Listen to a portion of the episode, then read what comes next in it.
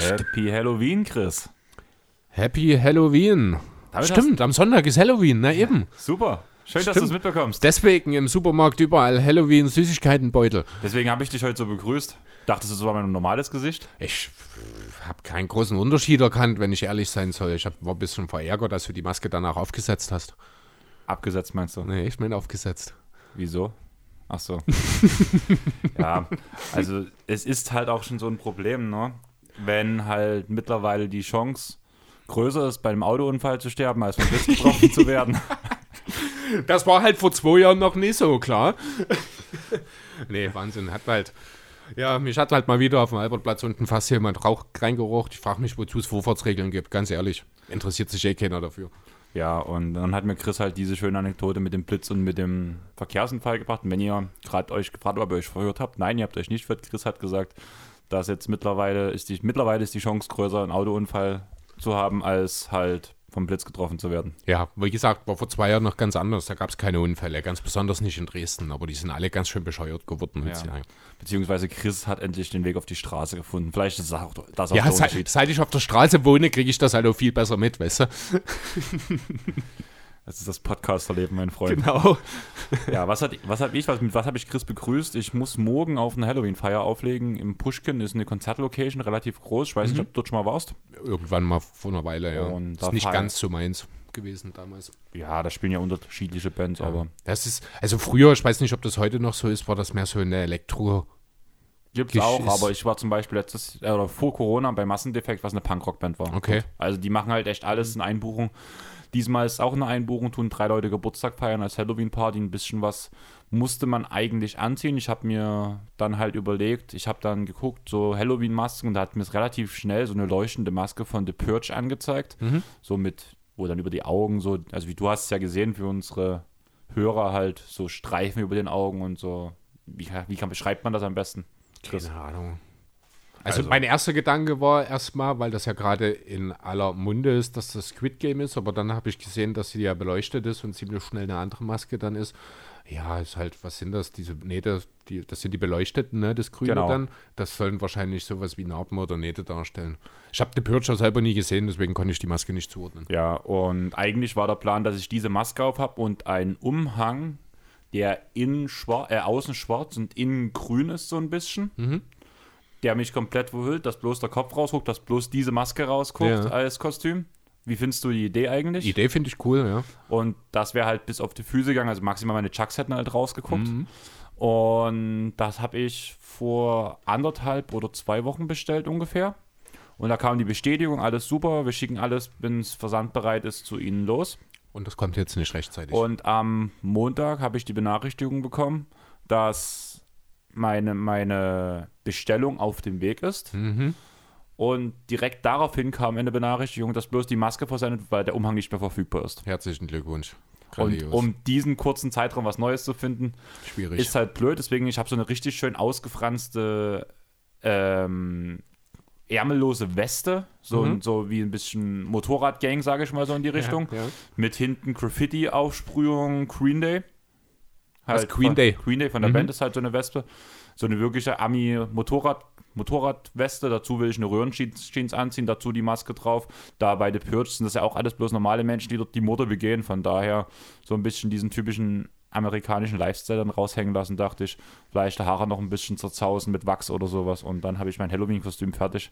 Und wenn es mich nervt, setze ich die Maske halt einfach ab. Ja, gute Alternative zum fehlenden Umhang.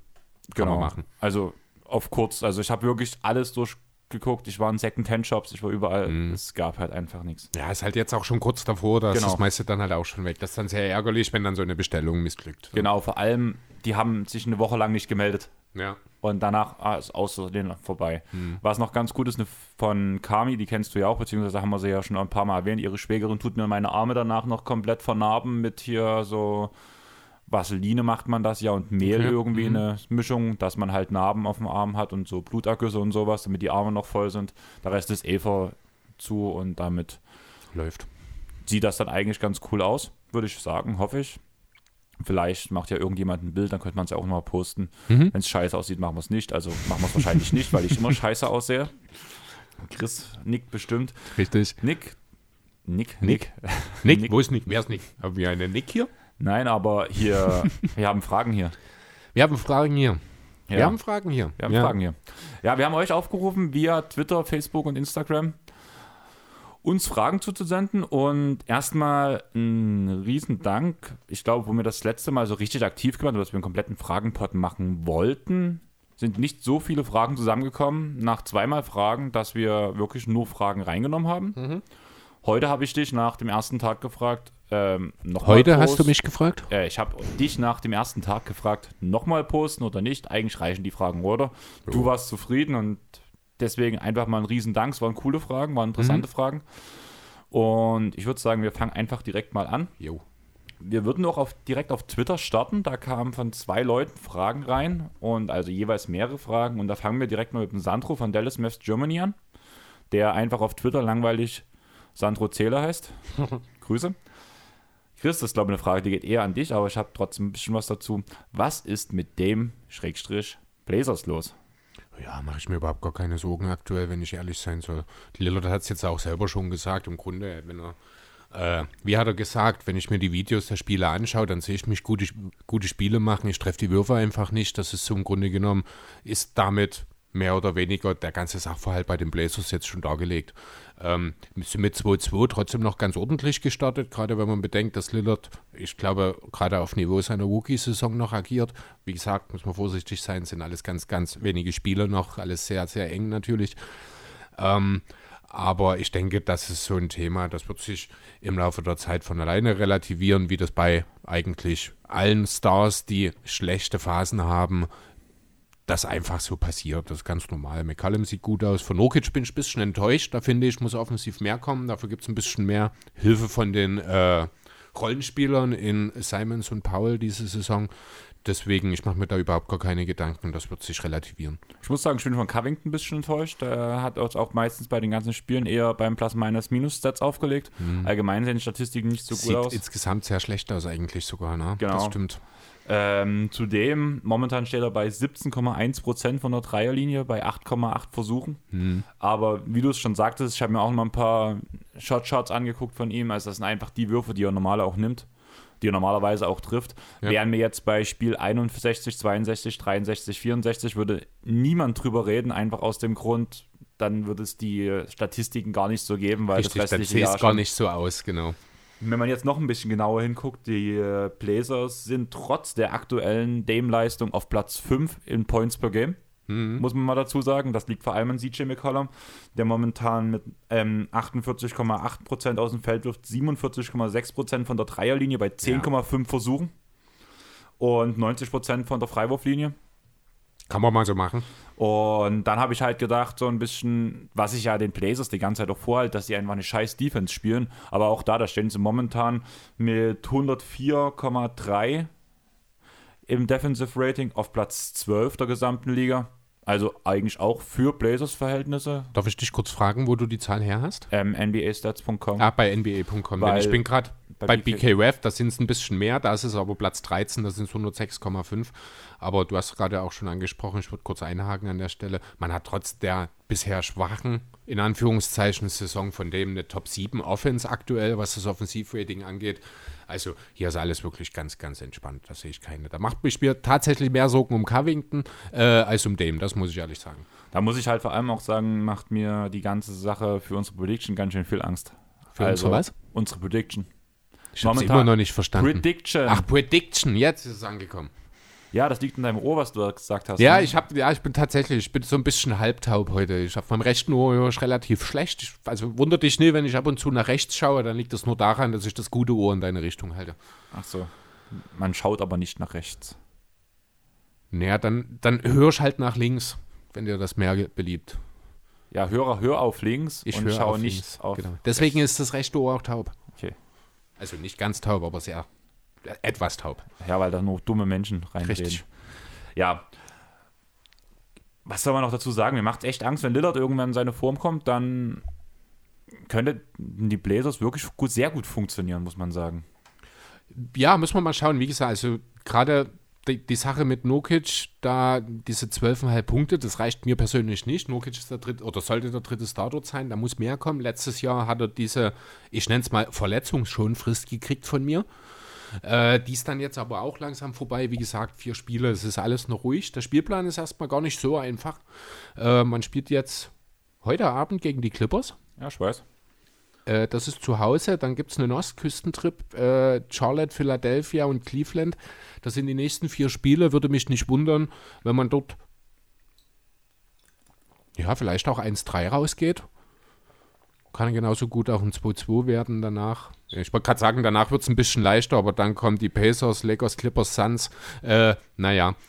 Ja, man muss wirklich man sagen, wird sich wirklich im Hochbetrieb dann in Sachen dem äh, einfach wieder in Form ballern und dann wird sich das spätestens nach 15, 20 Spielen, denke ich, redet da keiner mehr drüber. Als den Clippers-Sieg sollten sie heute zumindest holen, die Blazers.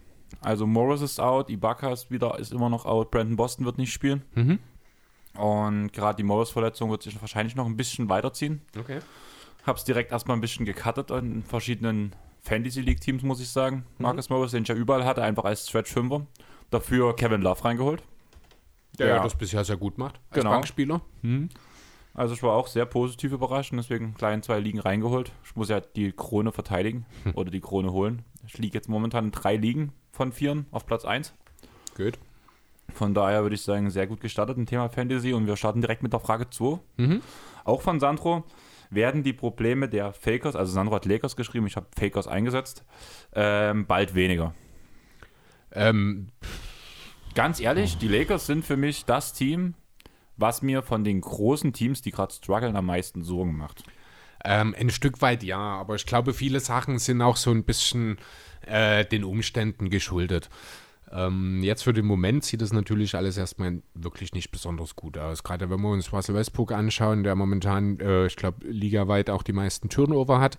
Ich habe die Statistik von gestern, da waren es 6,3. Russ selber hat nicht gespielt, da war er ligaweit auf Platz 2. Ach nein, 6,0 waren es genau. Und Kevin Porter Jr. war Ligaführender mit 6,3. Der hat aber diese Nacht nur ein Turnover gehabt, also müsste Russell jetzt entsprechend vorn sein, was das angeht. Das merkt man natürlich. Der Wurf ist auch 17% Dreier, über die haben wir gerade bei dem geredet. Der Unterschied ist, bei Westbrook erwartet man das eher. Genau. Äh, was habe ich mir hier mit einem Zwinkern hingeschrieben? Immerhin nimmt er weniger Dreier, als er Turnover verursacht.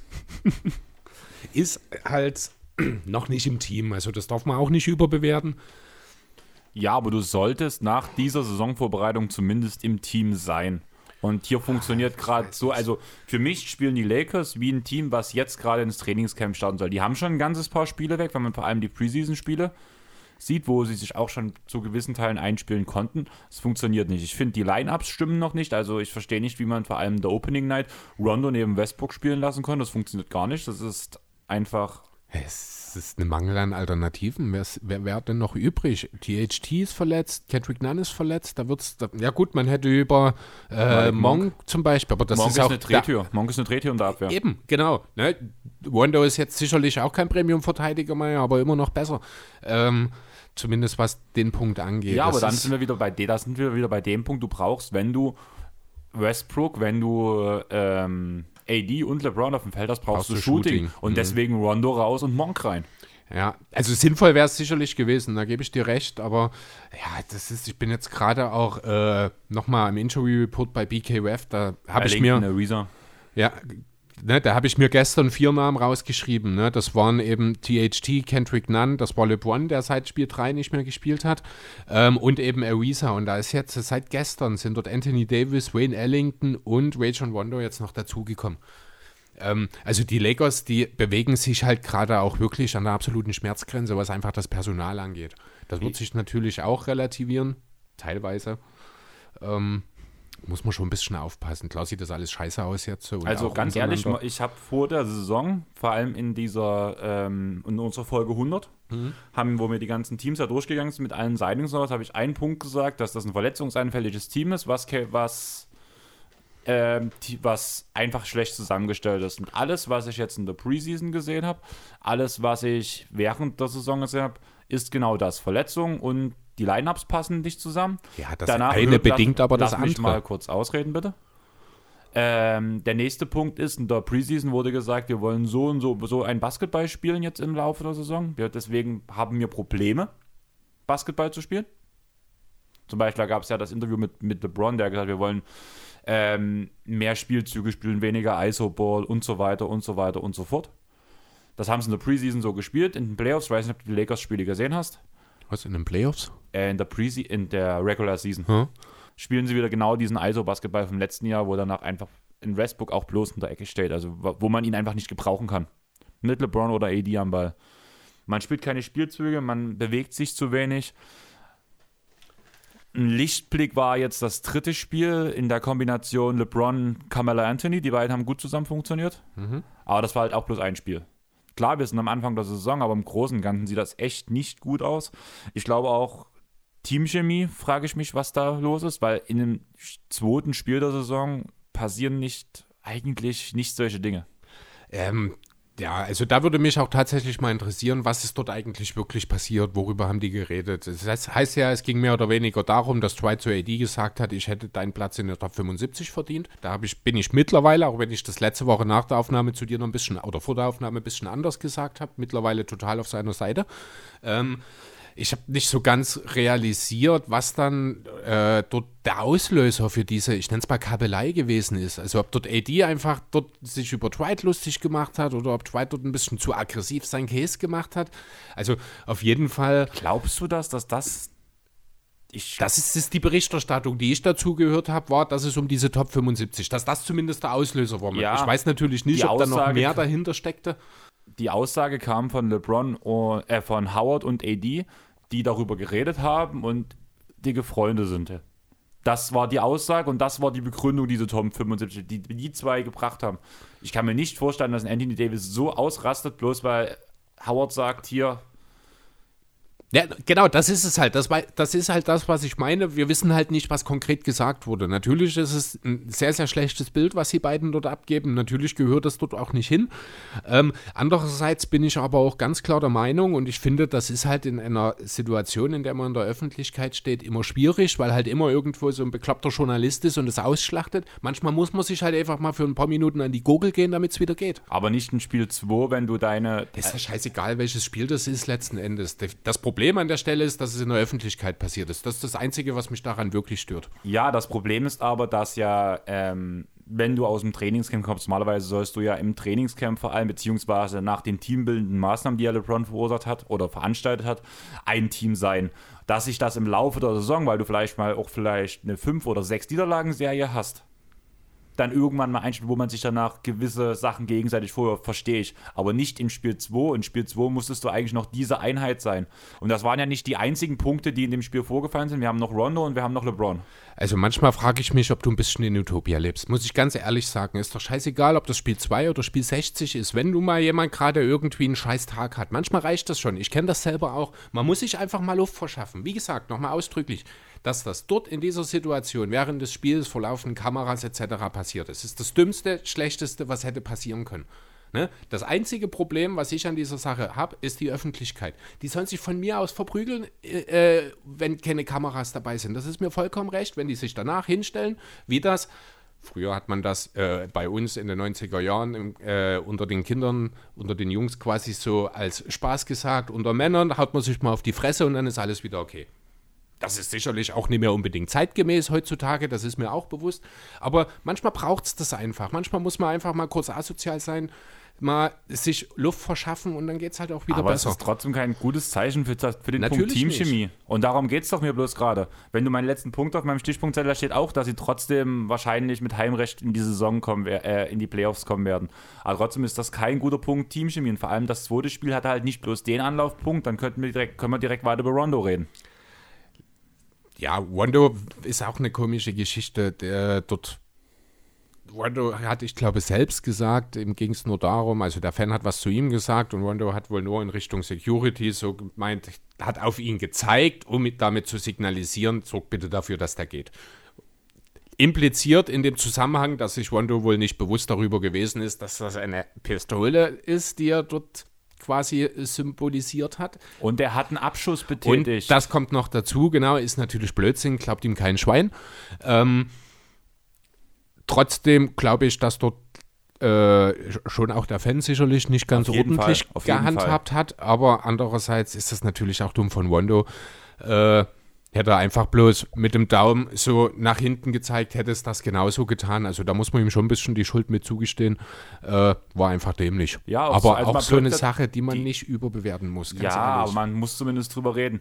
Als wir- Beispiel, wie es Rondo gemacht hat, die letzte Aktion, was man sieht, wo der Fan dann auch verlässt, bevor der Security kommt, macht Rondo bloß so diesen, wie den Pagen, der halt einen Ausgang zeigt zu dem Fan. Das ja. wäre die perfekte Ja. Sache gewesen. Ähm, mal ganz ehrlich, diese Sache wäre null Thema gewesen, wenn es in Memphis passiert wäre. Oder in Charlotte. Oder in Oklahoma. Das ist doch ein reines Lakers-Thema.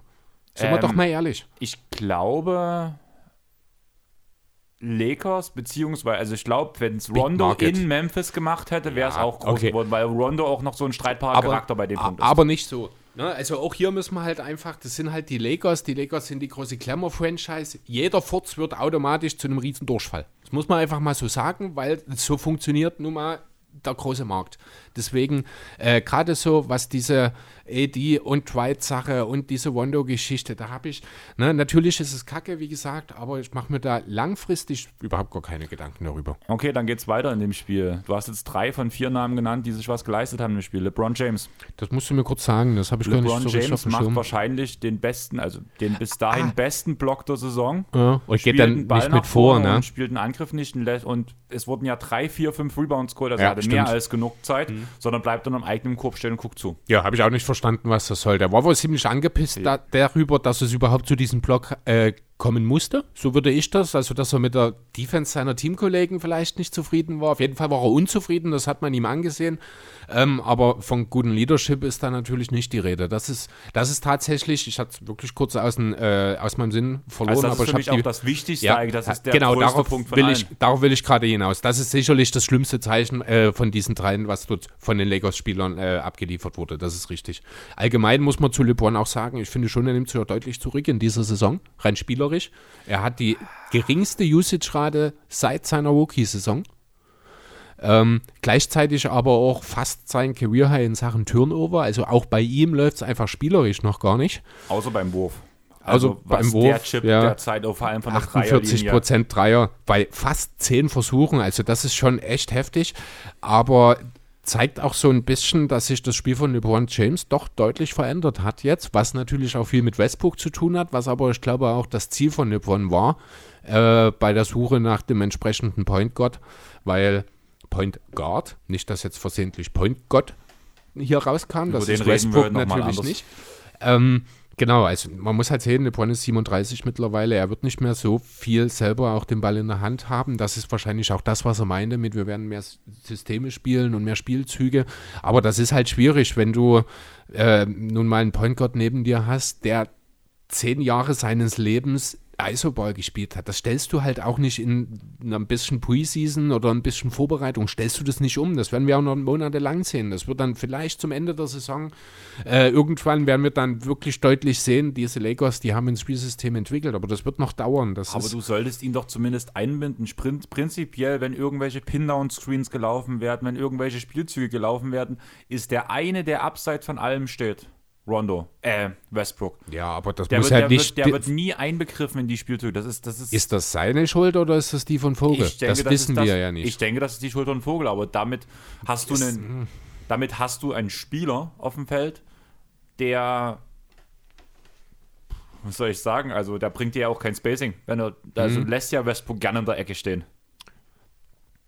Ja, wie gesagt, also ich weiß es nicht. Also Westbrook ist jetzt in seiner Karriere noch nie als Cutter aufgefallen. Warum sollte das von hier auf jetzt sich erst ändern? Das ist genau das, was ich gerade meine. Gibt den Lakers dort Zeit. Westbrook ist es nicht gewohnt, den Ball nicht lange in der Hand zu halten. Der muss sich da auch erstmal dran gewöhnen. Das ist dasselbe Problem. Äh, ja, hat im Grunde genommen jeder Star, der zu einem anderen getradet wird. Du hast weniger Ball in der Hand, du musst dein Spiel anpassen, das geht nicht. Das ist, als würdest du zehn Jahre lang immer wieder dieselbe Sache jeden Tag machen und auf einmal kommt jemand zu dir und sagt so, jetzt sofort musst du ein kleines Detail ändern. Das schaffst du nicht, das geht nicht von hier auf jetzt. Ja, aber das ist doch genau der Punkt, warum wir gesagt haben, die Skillsets passen einfach nicht zusammen. Ja, und deswegen sage ich, gib den Lakers etwas Zeit. Hab doch mal Geduld. Wir haben vier, fünf Spiele im Falle der Lakers gespielt. Ähm, Ja, natürlich ist das noch nicht das Team, was wir alle erwarten. Das ist doch völlig normal. Das sieht wesentlich schlimmer sogar aus als mein Worst Case. Du weißt ja, dass ich bei dem Punkto diese drei Spieler zusammen schon sehr krass negativ war. Das sieht Ja, noch schlimmer aus, als ich mir das vorgestellt habe. Da kommen wir aber dann halt auch wieder auf die Personalsituation. Natürlich sind wir sehr nah am Worst Case dran, einfach mal, weil das halbe Team gerade fehlt, weil natürlich das Team auch nicht perfekt zusammengestellt ist ähm, und weil einfach auch die Spieler aufeinander noch nicht abgestimmt sind. Ich meine, LeBron ist seit was, jetzt das vierte Jahr in LA, ich glaube. Er ist der dienstälteste Laker. Ist doch klar, dass die ein bisschen länger brauchen, um sich zusammenzufinden. Hier wird mir viel zu viel gerade Panik gemacht, wo ich zum jetzigen Zeitpunkt, wie gesagt, wenn wir einen Monat über dieselben Themen reden, dann ist es ein Problem, aber heute definitiv noch nicht. Dann möchte ich gerne eine Aussage bringen, die ich bei Jonathan im Pod gehört habe, weil äh, da musste ich komplett zustimmen. Mhm. Zumindest zu diesem jetzigen Zeitpunkt können wir nicht über eine Big Three reden. Erst wenn Westbrook wirklich am Stück wieder gute Leistungen bringt und wirklich in dem Team so reinpasst, dass er als Superstar betitelt oder als Star betitelt werden kann, sollten wir wieder von der Big Three reden, weil sonst haben wir eine Big Two. Und ja, Punkt. Ja, meinetwegen, okay. Na, wie ist deine Meinung dazu? Weil ich weiß, Ja, du Russell schon eher- Westbrook ist immer noch ein Star in dieser Liga, nur weil Aber- er halt jetzt ist. Sonst müssen wir auch drüber reden, dass, dem, äh, dass die Portland Bla- Trailblazers keinen Franchise-Player haben jetzt im Moment. Oder dass es CJ McCallum ist. Das ist genau dasselbe Thema. Ich finde, das, das sind vorschnelle Sachen. Also ich verstehe den Punkt, den Jonathan damit sagen will. Ich gebe dem auch ein Stück weit recht. Äh, momentan ist es tatsächlich so, dass Westbrook nicht viel höher äh, ist als das, was Schröder letztes Jahr gemacht hat, der ja auch nicht wirklich ein guter Fit war die ganze Saison über in L.A. Ähm, ja, momentan ist es vielleicht nicht so. Das ist aber halt auch eine Momentaufnahme. Ja, aber ich glaube halt, also ähm, diese Aussage kam vor allem dahin, dass halt in vielen Spielen jetzt immer so ähm, die Big Three einge eingeblendet wurde, beim, also beim Fernsehkanal. LeBron 30 Punkte, AD 30 Punkte, Westbrook 6 Punkte. Und einfach, wir reden momentan bloß von zwei großen Spielern. Und nee, ich machen wir glaube nicht. Wir reden von dreien, von dem einer einfach momentan noch nicht äh, integriert ist, noch nicht fit ist, noch nicht sein besten Basketball spielt. Sonst müssen wir auch drüber reden. Ist James Harden momentan ein Star? Damian Lillard habe ich schon erwähnt. Äh, fällt mir jetzt auf die Schnelle noch jemand ein? Terrence äh, Mann. Ja, vielleicht bleibt man realistisch. ja, aber du weißt, was ich meine. Ich finde, das ist einfach völlig vorschnell. Wegen fünf Spielen, wo es noch nicht läuft, beim völlig neu zusammengestellten Team hier wird mir viel zu viel schon der Teufel an die Wand gemalt. Das gefällt mir auch überhaupt nicht. Merkt man vielleicht ein bisschen an meinen Aussagen. Ich finde das auch gerade ein bisschen nervig, wenn ich ehrlich sein soll, dass Merkt du immer man. wieder drauf haust und immer wieder willst, dass ich dir nochmal dasselbe sage. Ich will das Thema halt ein bisschen ausschlachten, weil ich finde es halt interessant und wie gesagt, ich finde es wirklich schwierig, diesen Kader wieder zusammengestellt. Das habe ich in der Offseason schon gesagt. Ja, das ist uns ja auch allen bewusst. Das ist ja auch richtig. Da hast du ja recht. Theoretisch ähm, kann es halt, also die Lakers sind halt sehr auf ihre Stars zugeschnitten. Das war ja völlig klar. Auch dafür haben sie nicht das passende Material. Das ist auch bewusst. Ähm, aber letzten Endes tragen die, äh, werden die Lakers so weit getragen, wie es die drei schaffen. Da werden die Rollenspieler sicherlich nicht das Zünglein an der Waage am Ende sein, auch wenn die vielleicht mal ein vereinzeltes Spiel, auch mal in einer Playoff-Serie ein Spiel gewinnen können, mal mit einem heißen Händchen oder sowas, das ist klar. Aber am Ende geht es natürlich, wie das für jedes Team ist, nur so weit, wie deine Stars dich tragen. Aber wie gesagt, fünf Spiele, Ball flach halten. Dann würde ich direkt nochmal zu Stephen A. Smith gehen. Ich weiß nicht, hast du diese Aussage gehört? Und ich tue da auf jeden Fall nicht zustimmen, bevor du dann denkst, ich tue da auch sofort Ja sagen. Weißt du, Ähm, er fordert, dass Westbrook als Sixth Man eingesetzt wird. um Stephen A. Smith. Ja, toll. Und, und was, wär, dann machen wir noch, also, also ob mit Rondo mehr Spacing in der Starting Five wäre. Er wäre ja die Alternative dann, weil Nan eben aktuell verletzt ist und ich glaube, selbst wenn beide fit wären, würde Vogel Rondo über Nan setzen. Das haben wir ja jetzt schon mit dem Einstart gesehen. Ähm, wobei ich gerade sehe, mein Lieber, dass Rondo gar kein Spiel gestartet hat in dieser Saison, sondern zweimal Monk. Ich habe ja auch gesagt, ich möchte Rondo nicht neben Westbrook sehen, habe ich gesagt. Aber hast du nicht vorhin Nee. von Rondo und Westbrook als Starter Nee, geredet? ich habe die beiden Ach so, nebeneinander. als Line-Up war Genau. Okay, alles klar, dann hatte ich das falsch im Hinterkopf. Okay. Die beiden will ich einfach Mhm. nicht nebeneinander sehen, weil die nicht zusammenpassen. Ja, nee, das ist okay, das stimmt. Ähm, ja, Westbrook als Sixth Man. Ist vielleicht mal irgendwann eine Option, sehe ich jetzt auch nicht unbedingt, weil damit hat er am Ende, wobei, also es hat einen gewissen Reiz. Ich Auf weiß, jeden- also- von seiner Art des Spiels würde er durchaus auch im hohen Alter ein guter Sixman äh, oder könnte ein guter Sixman sein. Das stimmt schon Wenn die eigentlich. Knochen ne? halten, muss Ja. man dazu sagen, weil er hat ja schon ein ja, sehr stimmt. athletisches Spiel, was halt sehr schnell abbaut im Alter, muss man Ja. ja dazu sagen. Klar, mit dem Gehalt Six Man wird nie passieren. Ja. Aber gerade so, dass man ihn halt, das ist, dass er der erste Spieler ist, der rausgeht und danach halt blöd gesagt das Bankline-Up anführt, würde ich schon interessant finden. Weil man hat halt gesehen, wie er damals, ähm, wo er in seinem MVP, ja klar, das muss er nie replizieren. Allerdings macht er das jetzt ja gegen Bankline-Up, so, oder soll er es machen? Mit so einem Team, wo er klar der beste Spieler ist. Das Einzige, was mir Angst machen würde, dass er sich dann zu viele Würfe nimmt und Das war auch meine erste Inten- Intention, Intuition, als du den Vorschlag gebracht hast. Aber je länger ich drüber nachdenke, muss ich sagen, ist es vom Typ her durchaus sinnvoll. Äh, wird jetzt, wie du schon sagst, sicherlich nicht so schnell passieren, solange er auf einem 40-Millionen-Vertrag liegt. Aber ja, vielleicht, wobei ich andererseits, muss ich auch ehrlich sagen, ich sehe Westbrook mehr so als Typ Iverson, wenn es um den Karriereende geht. Jemand, der sich schwer eine neue Rolle einfasst und irgendwann aus der Liga fädet, weil eben diese Anpassung nicht geschieht. Ja, aber lass ihn starten und danach halt, wie gesagt, diese Variante, du lässt ihn als ersten, nimmst ihn als erstes raus und danach lässt du ihn mit dem Bankliner spielen. Naja, das sollte solchen- ja Vogel auch so hinkriegen. Gera ja, er er sieht sehr, sehr viele Minuten mit LeBron und Rondo. Das ist ein Riesenproblem. Das ist es tatsächlich, aber dort wird hoffentlich Vogel auch noch in der Lage sein, das zu erkennen und entsprechende Anpassungen im Ja, wie gesagt, wenn zu. Ariza kommt, das ist ja ein Spieler, der dann helfen kann. Nan kann dann mithelfen. Ariza wird noch sehr lange fehlen. Also bei Ariza ist der aktuelle Stand, dass er in zwei Monaten, also rund um den Jahreswechsel, wahrscheinlich erstmal nochmal wieder neu reevaluiert wird. Kann also durchaus sein, dass er auch noch den Januar überfehlt. Äh, THT kriegt jetzt eine Daumen-OP demnächst. Das wird eine Weile dauern. Nan wird mindestens zwei bis drei Wochen raus sein. Also da wird halt auch auf den Flügel beziehungsweise ja dem zweiten Guard-Spot wird halt jetzt so schnell auch nicht die Situation besser. Ja, man muss halt gucken, wie man es macht. Also, wie gesagt, ich finde find das halt ähm, schön. Schön klingt so langweilig, keine Ahnung. Also, wie habe ich es geschrieben? Charmant habe ich geschrieben, wenn er halt so mehr mit den Bank-Units spielen würde. Einfach weil gerade mit einem Center wie danach DJ oder auch ähm, Dwight. Dwight hast du so diesen Steven Adams, damals wie in OKC, der Mhm. dir halt ein bisschen an der Defense ausboxt, mit dem du rollen kannst. Also vor allem mit an die Andre Jordan denke ich da eher als an Dwight, muss ich ganz ehrlich sagen. Ja, Einfach weil er ein bisschen der größere, größerer ist. weil er einfach auch williger ist im Pick and Roll. Genau. Und deswegen würde ich das eigentlich schon ganz cool finden.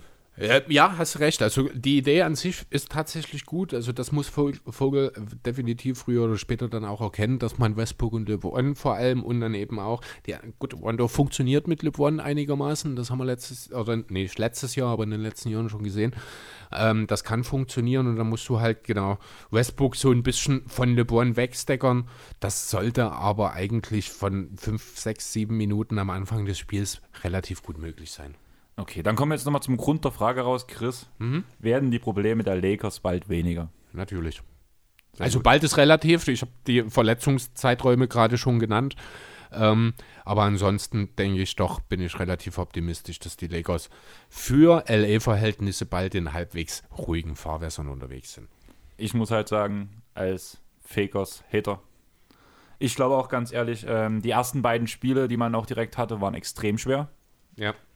Man hatte genau die Teams, die einem wehtun können. Ich ein bisschen entsetzt war ich danach, wo es gegen die ähm, Thunder diese Niederlage gab. Das war böse. Das war. Gegen die Spurs, wo es so knapp war. Gegen Memphis Overtime. Aber ganz ehrlich, wenn ich jetzt sehe, wie geht es weiter für die Lakers? Die Cavs kommen als nächstes, danach die Rockets, danach nochmal die Rockets, dann die Thunder, dann die Blazers, dann die Hornets, Miami, Wolves, Spurs und die Bulls. Also vor allem gerade die nächsten fünf Spiele sind relativ entspannt. ja. Und der Rest ist okay, sagen wir mal so. Es ist eigentlich jetzt die, der, äh, eine gute Gelegenheit, um sich ein bisschen mehr einzukufen und Genau. vielleicht so ein bisschen zu schauen noch.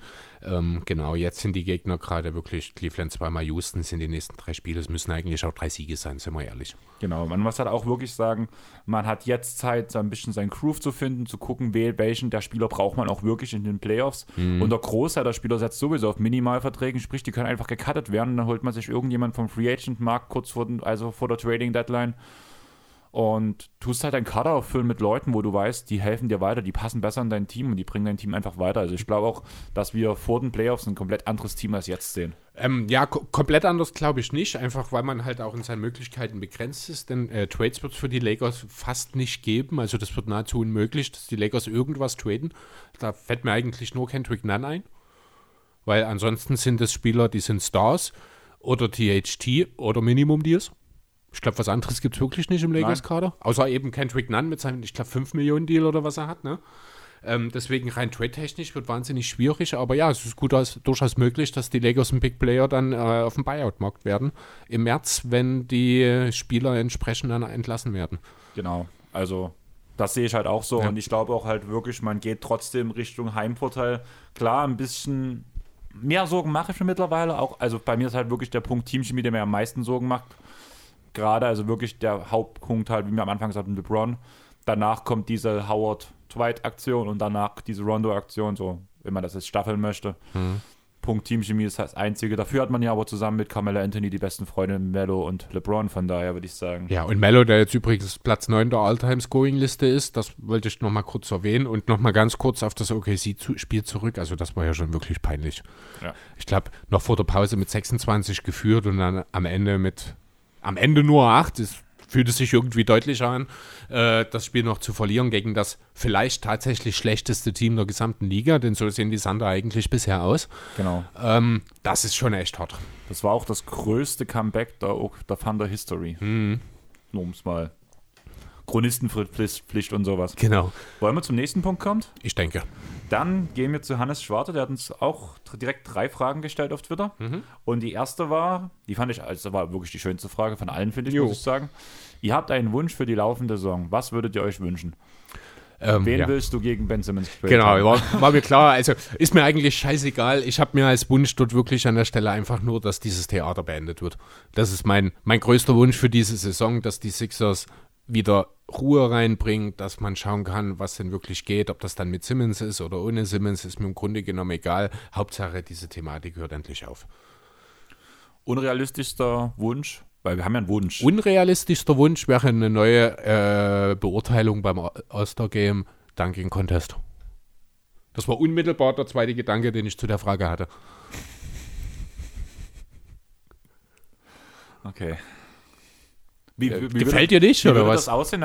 Keine Ahnung, also im, im, Detail aber habe ich es mir nie recht ausklamüsert. Ich habe äh, das Thema mal angesprochen, dass ich finde, es ist eine interessante Idee, mal beim Turmspringen, Wasserspringen zu schauen, wie die das machen. Im Sinne von, die Spieler müssen halt vorher ihre Danks angeben und die kriegen einen Schwierigkeitsgrad, quasi einen Multiplikator. NBA 2K.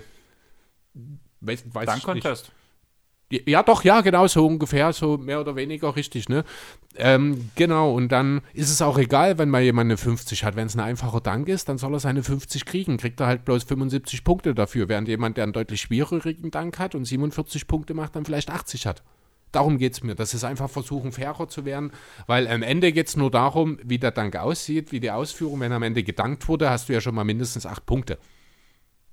Ne? Scheißegal, ob das jetzt ein 360 war oder ob du einfach nur ja, mit viel Schwung auf den Korb zugerannt bist. Ne, deswegen, weil ansonsten, es ist halt, es ist immer eine subjektive Geschichte. Die Alternative wäre hier das Applausometer, sag ich mal. Aber das ist halt immer das Problem dann für denjenigen, der als erstes dankt. Und welcher in der Halle Heimspieler Und wer ist. einen Heimvorteil hat, genau, richtig. Ja, also ist halt auch, was, was richtig Objektives kriegt, gibt es dafür einfach nicht. Aber es gibt sicherlich bessere Lösungen als das, was da aktuell stattfindet. Ja. Und ein realistisches Szenario, was du dir wünschen würdest bei Ben Simmons? Äh, ja. Also ich habe mich immer noch nicht so ganz von dieser Cavius LeVert und Marken Proctor-Idee verabschiedet, wenn die ich ganz ist, ehrlich sein soll. Die ist verabschiedet, weil Procton seinen Deal unterschrieben mhm. hat und deswegen nicht mehr gedealt werden kann. Ja, also ich habe im Kopf steckt diese Idee noch drin, weil das ist so mit, bisher wirklich das Beste, was wir zurückbekommen haben. Ansonsten bleibe ich immer noch, äh, ja, da ja diese Dame und Beal-Sache außer Reichweite ist, bin ich immer noch bei bester Option momentan irgendwo zwischen CJ McCallum und einem Deal rund um die Murray. Das sind so die besten Optionen, die ich im Kopf habe aktuell. Russell? Oder Russell, es wäre so eine ähnliche Option wie, äh, wie CJ. Okay. Stimmt. Ja. Was denkst du, was ist bei mir?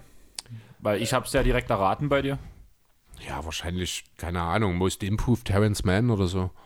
Da hätte ich M MVP gesagt. Ja, okay, stimmt. Mo- Most Improved ist dann schon echt zu wenig. Genau, wenn ich schon einen Wunsch habe, also das ist der, das ist ja schon dann so ein Cold-Take. So. Ja. Nein, Nee, keine Ahnung, was ähm, Mein Wunsch wäre, dass Kawhi so kurz nach dem Osterbreak schon zurückkommt, weil ja auch der Reha-Verlauf angeblich sehr gut funktionieren sollte. Mhm. Damit hätten die jungen Spieler und vor allem die neu zum Team gekommen sind, genug Zeit, um sich einzuspielen, die Jungen, um sich weiterzuentwickeln. Ja, und er selber auch vor allem, Er im hat Hinblick Zeit, auf die Playoffs. fit zu sein und danach, wenn er wiederkommt, kann er sich in Shape spielen. Damit hat man einen sehr tiefen Kader mit Spielern, die halt diese Saison schon gezeigt haben. Die können, haben noch genug Zeit, um wieder zusammenzuwachsen und damit wäre, würde man, wenn er um diesen Zeitraum wiederkommt, bin ich der Meinung, kann man klar Platz 4, 5, 6 angreifen. Also ich glaube, da ist man dann klar aus den Play-Ins raus, auch weil man genug Zeit hat zum Aufholen. Möglich. Könnte gut funktionieren. Und Ja. sobald man dann vor allem außerhalb der Play-Ins ist, ist man auch ein klarer Titelcontender. Passt. Nachvollziehbar. Dann, habt ihr schon Live-Spiele in den USA gesehen? Wenn ja, welche? Nee, leider noch nicht. Ich bin selber auch noch nie in den USA gewesen. Äh, hab auch tatsächlich live in der Halle, auch in Deutschland oder allgemein in Europa noch nichts gesehen. Da muss ich wirklich sagen, ist das Highlight damals das, äh, damals noch Mercedes-Benz Arena in Berlin, als die deutsche gegen die spanische Nationalmannschaft mit Nowitzki, mit Gasol, äh, mit Rubio und Co. eingespielt hat. Das war schon schön. Bei mir war ja eigentlich der Plan, wenn Corona nicht gewesen wäre, zum 30. halt nach Amerika zu machen oder so kurz nach dem 30. Wäre ja jetzt rein theoretisch möglich. Allerdings muss man bei mir halt sehen, dass ich halt das DJ-Gewerbe nebenbei habe. Da sind meine Ersparnisse. Und von meinen Ersparnissen, da geht halt auch dann Autoversicherung und sowas ab.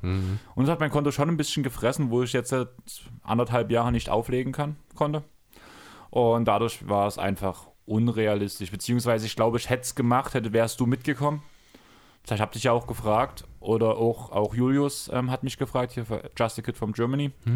Aber er hatte halt schon bestellt und danach so hatte ich keinen dringenden Zwang jetzt zu sagen, jetzt bestelle ich für mich alleine ein Einzelzimmer. Ja. Zumal du also zu dem, nach deinem 30. darüber haben wir nie geredet. Also das hast du mir gegenüber nie erwähnt, dass war du das Plan, dass vorhattest. ich nach meinem 30. dorthin möchte.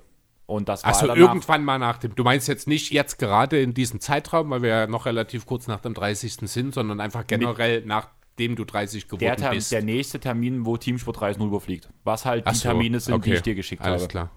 Das war aber im Februar oder so, oder? Ja, Okay. und das wäre Los Angeles gewesen. Achso, also das war das, was du meintest. Alles Genau. klar.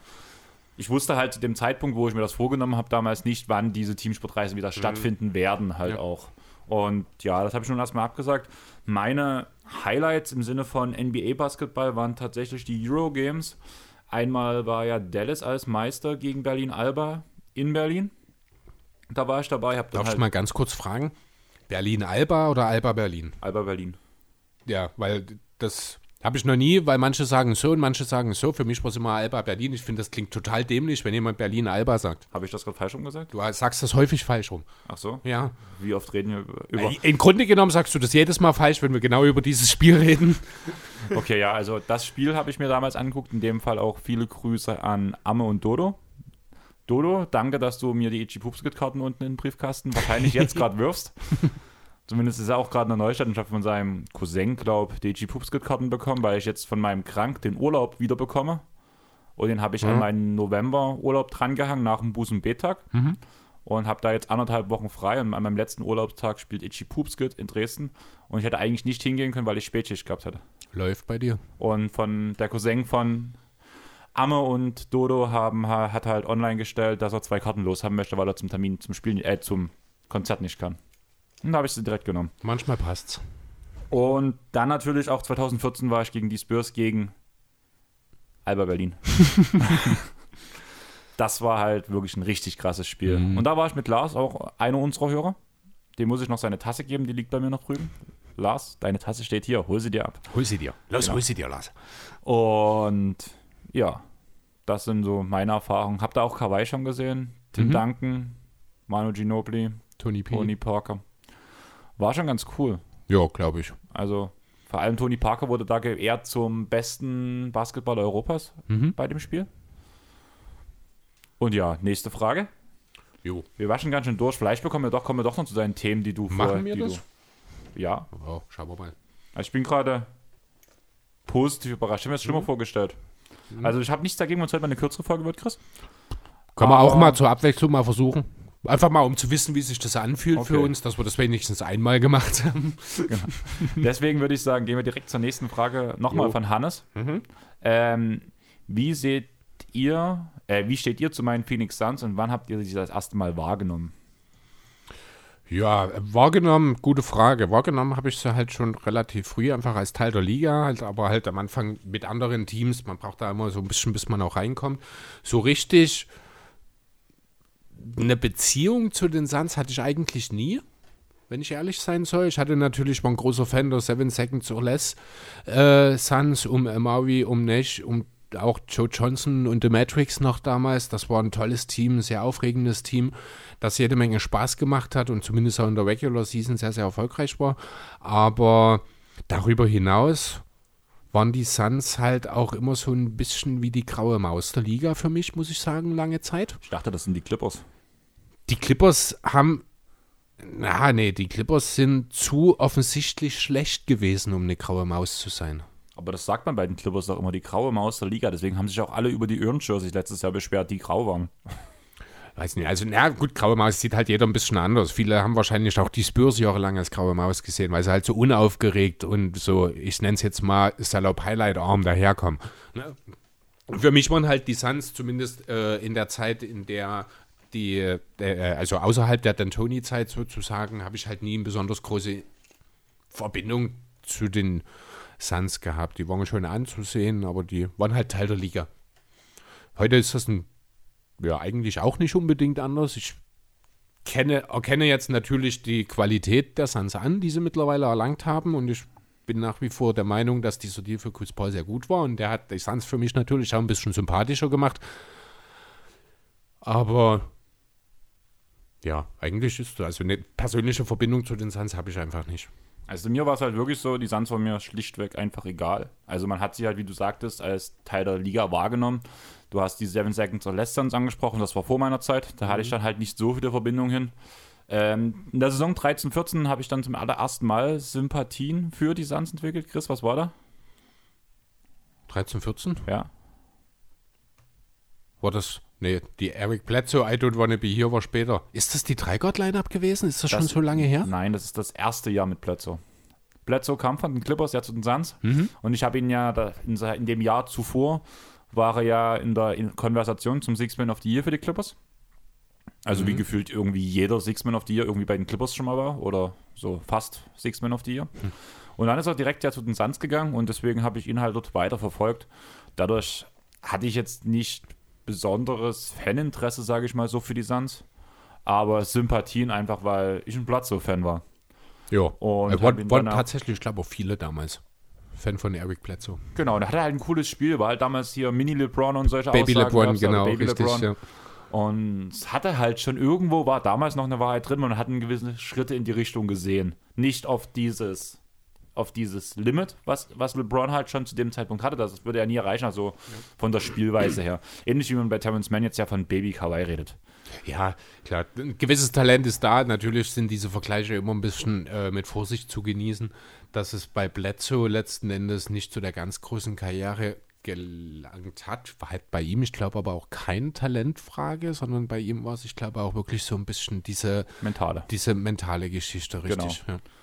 Hat er ja auch selber mal gesagt, wenn Mhm. du das halt bei großen Bühnen, dass da ein Bild flattern kommt. Und deswegen Genau. male ich mir halt bei den Clippers eigentlich sehr viel aus, weil er da halt ja, wenn Kawhi wirklich wiederkommt, ja schon als ein Bankspieler dann da ist, der halt wieder seine Six-Man-Rolle halt einnimmt und nicht so eine große Last wie zum Beispiel bei den Milwaukee Bucks sch schultern muss. Ja, man erwartet dann einfach auch nicht mehr so viel Genau. von ihm. Das wird ihm sehr gut tun auch, ja. Genau, danach war, wo I Don't Wanna Be Here, da, da ist Blötze bei mir ein bisschen Ungnade gefallen. Mhm. Und damit war Blötze danach auch von den Suns weg und damit waren die Suns mir einfach schlichtweg wieder egal. Wieder egal. bis danach Chris Paul kam und ja, seitdem muss ich sagen, bin ich auch Fan vom Team, einfach weil ich mich danach auch wahrscheinlich durch das ganze Podcast und sowas dann schon ein bisschen tiefer mit dem Team beschäftigt habe. Ich liebe Miles Bridges, ich liebe, ich liebe Bilder von ihm, wie er trippelt, einfach weil die Arme gefühlt auf Mikal. Knie... Mikael Bridges, ja, Ja. genau, genau. Weil die Arme gefühlt auf Kniehöhe hängen. Also abnormaler Körper. Ja. Ich bin ein Aiden-Fan, ich bin mittlerweile ein Booker-Fan, obwohl das früher einer, glaube ich, meiner meistgehasstesten Spieler war, einfach weil ich das überhaupt nicht abkonnte, wie also, er, hat, für- er wirkt für mich wie ein Prolet. Echt? So, Findest ja, du? genauso wie Ben Simmons, für mich genauso. Bei Ben Simmons kann ich es ein Stück weit nachvollziehen, weil er halt auch immer irgendwie denselben Gesichtsausdruck, I'm too cool for you hat. Aber bei Boko sehe ich das eigentlich gar nicht. Naja, bei Booker stört mich, glaube ich, so, wenn du diese Freizeitbilder siehst, diese Bling-Bling-Ohrringe und sowas, diese Krohe, der hat ja so. Dann müsstest du ja Dennis Schröder hassen wie die Pest. ich mag Dennis Schröder ja auch nicht. Okay. Das ist ja genau das, das ist genau das ist ein gutes Beispiel. Ja, eben. Dennis hat vielleicht noch so ein paar, die, dass man halt, also ja, blöd gesagt, weil man. Die Nationalitätenbrille, die Ja, gehört aber halt sowas dazu. mag ich halt eigentlich auch nicht. Also, Ja, aber du musst ja auch nicht auf Teufel komm raus so tun, als wäre sie nicht da. Damit machst du dich ja auch nur unglaubwürdig, weil es ist einfach so. Das ist, auch wenn du. man verfolgt ihn halt anders Genau, zumindest. richtig. Und ich habe ja, wie gesagt, bei Booker war es ja auch, dass ich ihn jetzt erstmal tiefer unter die Lupe nehmen musste, dafür, dass ich ihn jetzt auch mögen gelernt habe. Ja. Er hat halt bloß früher für mich dieses Image so gehabt. Okay. Das konnte ich halt nicht ab. Vor allem auch dieses Jahr, ich mache, wie viele Punkte waren es gegen Boston? 72. 72, ne, mit den Freiwürfen und verloren. Genau. Das hat das, er war, ja. das war so, ein, das, so das perfekte Beispiel, was ich von ihm gehalten habe. Aber da konnte er am wenigsten, ich glaube, dafür. Nein, weil Ne? die anderen weil, schon. Genau, ja. weil er wurde ja dann auch gefoult und er sollte ja dann auch, und hast du nicht gesehen, das Spiel war ja lange verloren, ansonsten wäre er ja niemals zu diesen Punkten gekommen. Ne? Das muss man Ja. auch dazu sagen. Aber genau sowas mag ich halt nicht. Mhm. Und das ist halt, ja, und das war halt das Bild, was ich von Booker hatte. Und jetzt dadurch, dass ich es ein bisschen mehr beobachten musste und auch wegen der Folge 80, wie der Phönix aus der Asche, wo ich mich dann ein bisschen tiefer reinversetzt habe, wenn du dich dran erinnerst, Ja. da hat es dann nochmal sehr viel gebracht. Also wenn ihr da nochmal reinhören wollt, das war gerade so, wo so langsam der Phönix wieder auferstanden ist letzte Saison unter Chris Paul, Devin Booker, die Andre Ayton. Monty Williams. Monty Williams. Und da haben wir eine Folge gemacht, wie gesagt, Folge 80 hieß der wieder Phönix aus der Asche. Und da habe ich mich zum allerersten Mal dann richtig tief mit den Suns beschäftigt und ich habe mich dann auch gefreut, also ich muss auch ehrlich sagen, ich habe auch kurz vorher mit Jonathan geschrieben, wo ähm, feststand, dass in den Playoffs Clippers gegen Suns feststand, dass ich mich, egal wer gewinnt, freue. Klar würde ich mich mehr für die Clippers freuen, aber für die Suns halt auch, weil ich sie mag und halt, weil Chris Paul endlich mal weiterkommt. Ja. Genau. So, Ja, äh, eins, ja, ganz Ja. kurz noch, die Dreigott-Line-Up haben wir jetzt schon zwei, dreimal angewähnt. Das war natürlich auch nochmal eine außergewöhnliche Saison, einfach weil es damals ja wirklich so was ganz Besonderes war. Äh, wer waren die drei? Das war Isaiah Thomas, das war das Brandon Knight Brandon sogar. Knight. Ja, ne? damals war Brandon Knight noch gut. Das war vor seinen vielen Verletzungen. das war bevor die Und Andre Jordan die Andre Jordan dann, genau. Show me your Duckface. Ähm, ja, die sind ja damals, ich glaube, mit 48 Siegen hauchzart an den Playoffs gescheitert. Ich glaube, sind bis jetzt auch noch eins, der, wenn nicht sogar das beste Nicht-Playoff-Team der NBA-Geschichte. Ne? Genau, deswegen, also die kann man nochmal mit erwähnen. Die haben natürlich auch nochmal ähm, gewisse Furore gesorgt. Aber so alles in allem im Großen und Ganzen kann man halt auch nicht zu jedem der 30 Teams eine persönliche Verbindung aufbauen. Zum Beispiel zu den Kings.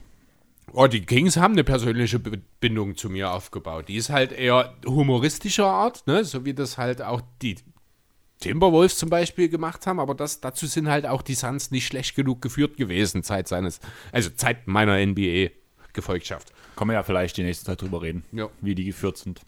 Mal gucken, wann der Artikel nun wirklich kommt und ob er kommt. Genau. Aber da würde ich sagen, warten wir noch auf jeden Fall und uns da wirklich eine Meinung bilden. So können wir momentan gibt es nur Aussagen ohne feste Beweise. Ich habe es auch gestern extra nochmal gegoogelt, um zu schauen, ob es nochmal irgendwie was Neues gibt. Ich habe einfach mal Google Robert Sava eingegeben und News gesucht. Also direkt über die Rubrik News und da waren auch nur das, was vor einer Woche war, halt, dass die NBA sich auf diesen Artikel vorbereitet. Was anderes Neues ist dazu einfach auch nicht mehr getoppt. ja, die, es hieß, ich habe was für November gehört, soll der Artikel droppen. Was ja theoretisch am Montag der Fall sein kann. Genau. Ja. Und das heißt ja auch, dass der Artikel noch nicht fertiggestellt ist. Und das fand ich relativ interessant. Jonathan meinte irgendwie in seinem Pod, dass vielleicht Sava sogar mit Anwälten das einklagen kann, dass das am Ende gar nicht gedroppt wird. In öffentlichen Medien. Das halte ich für sehr unwahrscheinlich. Also es gibt bestimmt Irgendwie- Möglichkeiten, irgendwie, aber das halte ich für sehr unwahrscheinlich, dass es so wegkommt. Also das war gerade kein Zitat, aber irgendwie so in die Richtung, dass Ja, das Rechtssystem bei den Amis ist ja ohnehin ein bisschen seltsam, deswegen. Auszuschließen ist es nicht. Dann wollen wir weitergehen. Mhm. Und dann wechseln wir auf Instagram und irgend so ein cooler Typ, der heißt Uli Irgend so ein CP3 Dödel. unterstrich DJFOD hat gefragt, eine Frage an Chris.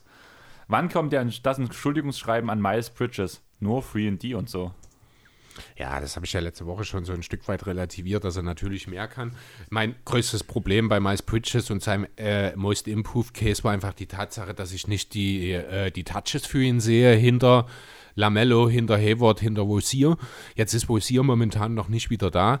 Deswegen muss man halt sich schon auch die Frage stellen, wie viel Wert hat denn, also Nachhaltigkeit haben denn diese aktuell 26 und 8, die er auflegt, die natürlich überragend sind, die mit fast 40 Prozent Dreier und über 50 Prozent insgesamt viel Goal natürlich auch super aussehen. Das steht alles völlig außer Frage.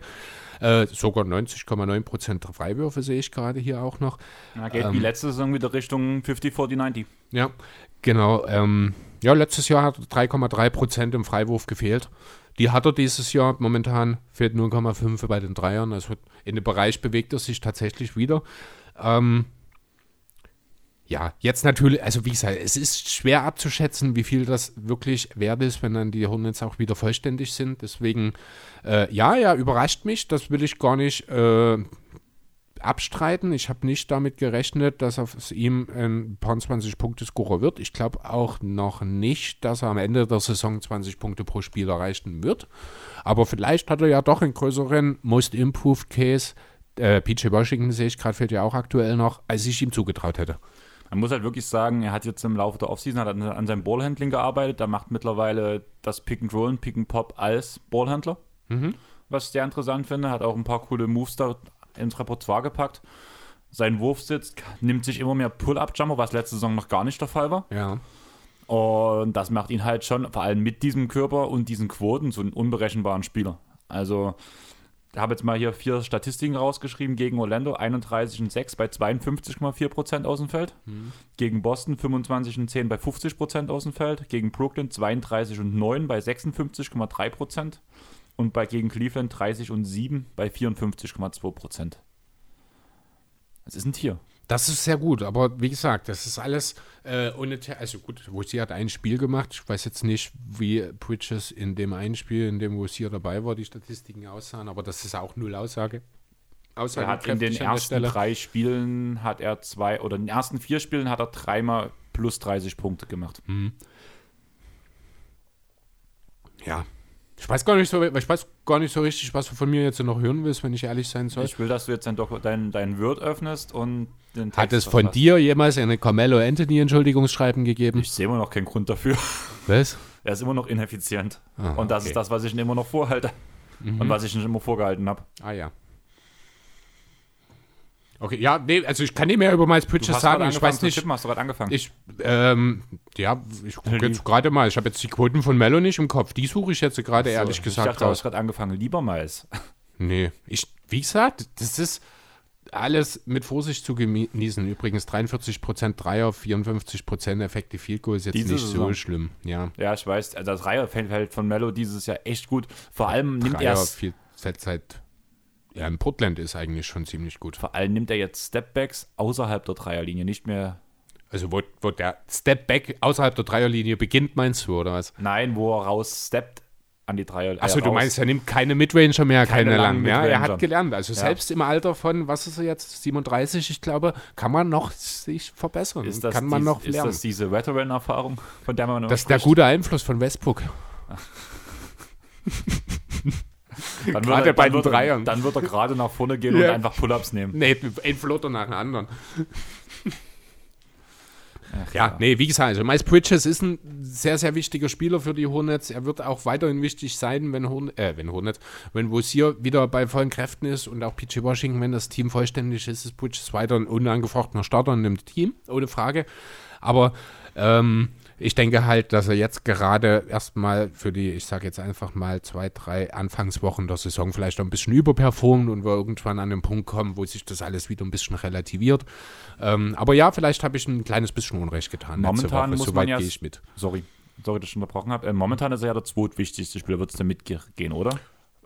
Ist das so? Ist da ja wahrscheinlich ja doch Ritter Lamello. Man kann ihn, was die Bedeutung angeht, über Hayward setzen. Da kann man Sowohl Case dafür Defense machen. als auch Offense, ja, muss man ehrlich sagen. Schon. Die Erfahrung spricht für Hayward. Also er ist wahrscheinlich mhm. auch der, der den Pass zum Pass spielt. Ja. Das traue ich ihm auch am meisten zu. Aber um, einfach aus dem Stegreif raus siehst du Bridges als zweitbesten, drittbesten oder viertbesten am Ende der Saison. Weil bester fällt, glaube ich, raus. Also als zweitbesten nicht. Vielleicht macht er einen Case, äh, da kommt dann halt auch das Thema Verletzungsanfälligkeit von Gordon Hayward ins Spiel für den drittbesten Spieler. Äh, aber ich glaube nicht, dass er Terry Rozier seinen Rang abläuft. Ich würde auch drittbesten sagen, aber jetzt nicht unbedingt, dass er Hayward oder, äh, und Rozier abläuft oder beide nicht oder einen von beiden nicht ablaufen kann, Mhm. sondern dass einer einen Step zurück macht aufgrund der Entwicklung, weil halt Bridges auch eher ins Bild von Lamello passt, ins Alter von Lamello passt und man möchte ja beide zusammen weiterentwickeln, wo Rozier und Hayward ja irgendwann mal rausfallen. Ja, und dann ist es natürlich sinnvoll, weil Rozier ist ja doch jetzt noch nicht so alt mit seinen 27, der passt dort noch gut rein, dass dann der 31-jährige Hayward ein bisschen mehr auch den Veteran einfach macht, dann ein bisschen den Schritt zurückgeht. Der kann ja trotzdem noch das Team anführen, das funktioniert ja trotzdem. Genau. Dann würde ich direkt wieder zur nächsten Frage kommen und wir kommen zu NGE for My Heart. Mhm. Ähm, Pete fragt uns, wie schätzt ihr die Warriors ein? Noch nie von denen gehört. Ach so? Ja, Warriors, Krieger, ich bin Pazifist. Ach so, ich dachte, du gehörst zu den 300. Ich gehöre sicher, ich gehöre zu den 300 Menschen, die dreimal bei demselben Film, der auf den Namen 300 hört, eingeschlafen sind.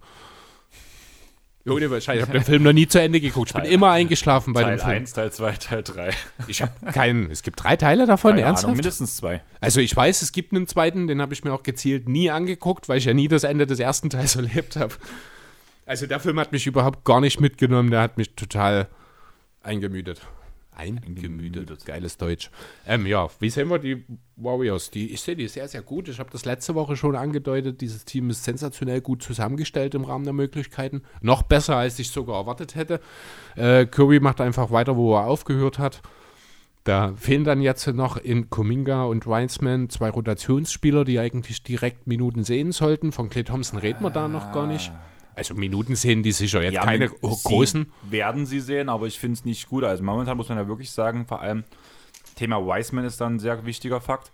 Ähm, ich glaube, dass man gerade ohne diese jungen Spieler spielt, beziehungsweise dass Moody der Einzige ist, der gerade Minuten bekommt. Das ist der Grund, warum es so gut läuft.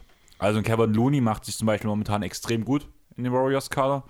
Man hat mit Billiger und so weiter, hat man ein paar große Spieler, die halt gut funktionieren. Und da ist, und da ist gerade ein Punkt, dass du keine unerfahrenen Spieler hast, weil das ganze Spielsystem, das, das Zusammenspiel an sich ist so durch Erfahrung geprägt, dass Spieler wie Wiseman und auch Kuminga, wo man ja sowieso sagt, die sind extrem roh und die müssen noch viel dazulernen, einfach momentan noch nicht hinterherkommen. Darum man Moody noch einigermaßen funktioniert, ist einfach der Punkt, dass man bei ihm ja von vornherein sagt, er ist einer der Rookies, der schon am weitesten ist. Statistiken von Moses Moody in dieser Saison für die Warriors. Drei Spiele gemacht, 3,3 Minuten im Schnitt, 0,7 Punkte im Schnitt. Und er ist der Spieler, der am weitesten von den dreien ist. Ja, genau, aber einfach nur, weil er nicht verletzt ist. Ja. Das wollte ich dir eigentlich damit nur sagen. Ja, Also ich verstehe deinen Take, aber er funktioniert auch nicht so ganz. Äh, natürlich hast du recht, wenn die Warriors äh, langfristig, oder nee, nicht langfristig, sondern kurzfristig Erfolg haben wollen, dann muss man schauen, wie man mit äh, Wiseman und mit Kuminga umgeht. Es steht immer noch die Option im Rennen, dass, äh, im Raum, dass früher oder später vielleicht doch nochmal ein Star verfügbar wird und man versucht, sich den zu angeln.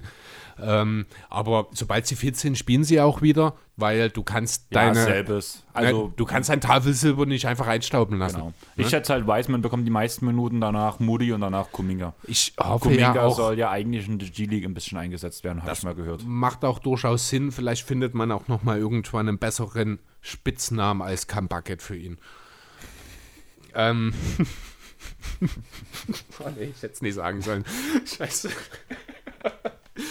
äh, so, was wollte ich jetzt gerade noch? Äh, äh, achso, Weisman, genau. Bei Weisman erwarte ich auch einfach einen Sprung. Das muss man mal ganz deutlich sagen. Er hat jetzt ja doch äh, seine Ansätze gezeigt. Ich war ja durchaus positiver ihm gegenüber eingestellt als du auch in der vergangenen Saison, auch wenn sein Einfluss auf den Teamerfolg natürlich überschaubar ist. Ähm, aber da erwarte ich natürlich schon einen Schritt, auch wenn das jetzt mit einer Verletzung zum Saisonbeginn natürlich direkt erstmal auch denkbar dämlich anfängt. Ich halte immer noch nicht viel von Wiseman. Also zumindest nicht auf, als so ein hoher Pick. Wiseman wäre an 14. oder 15. Stelle ein super Spieler gewesen.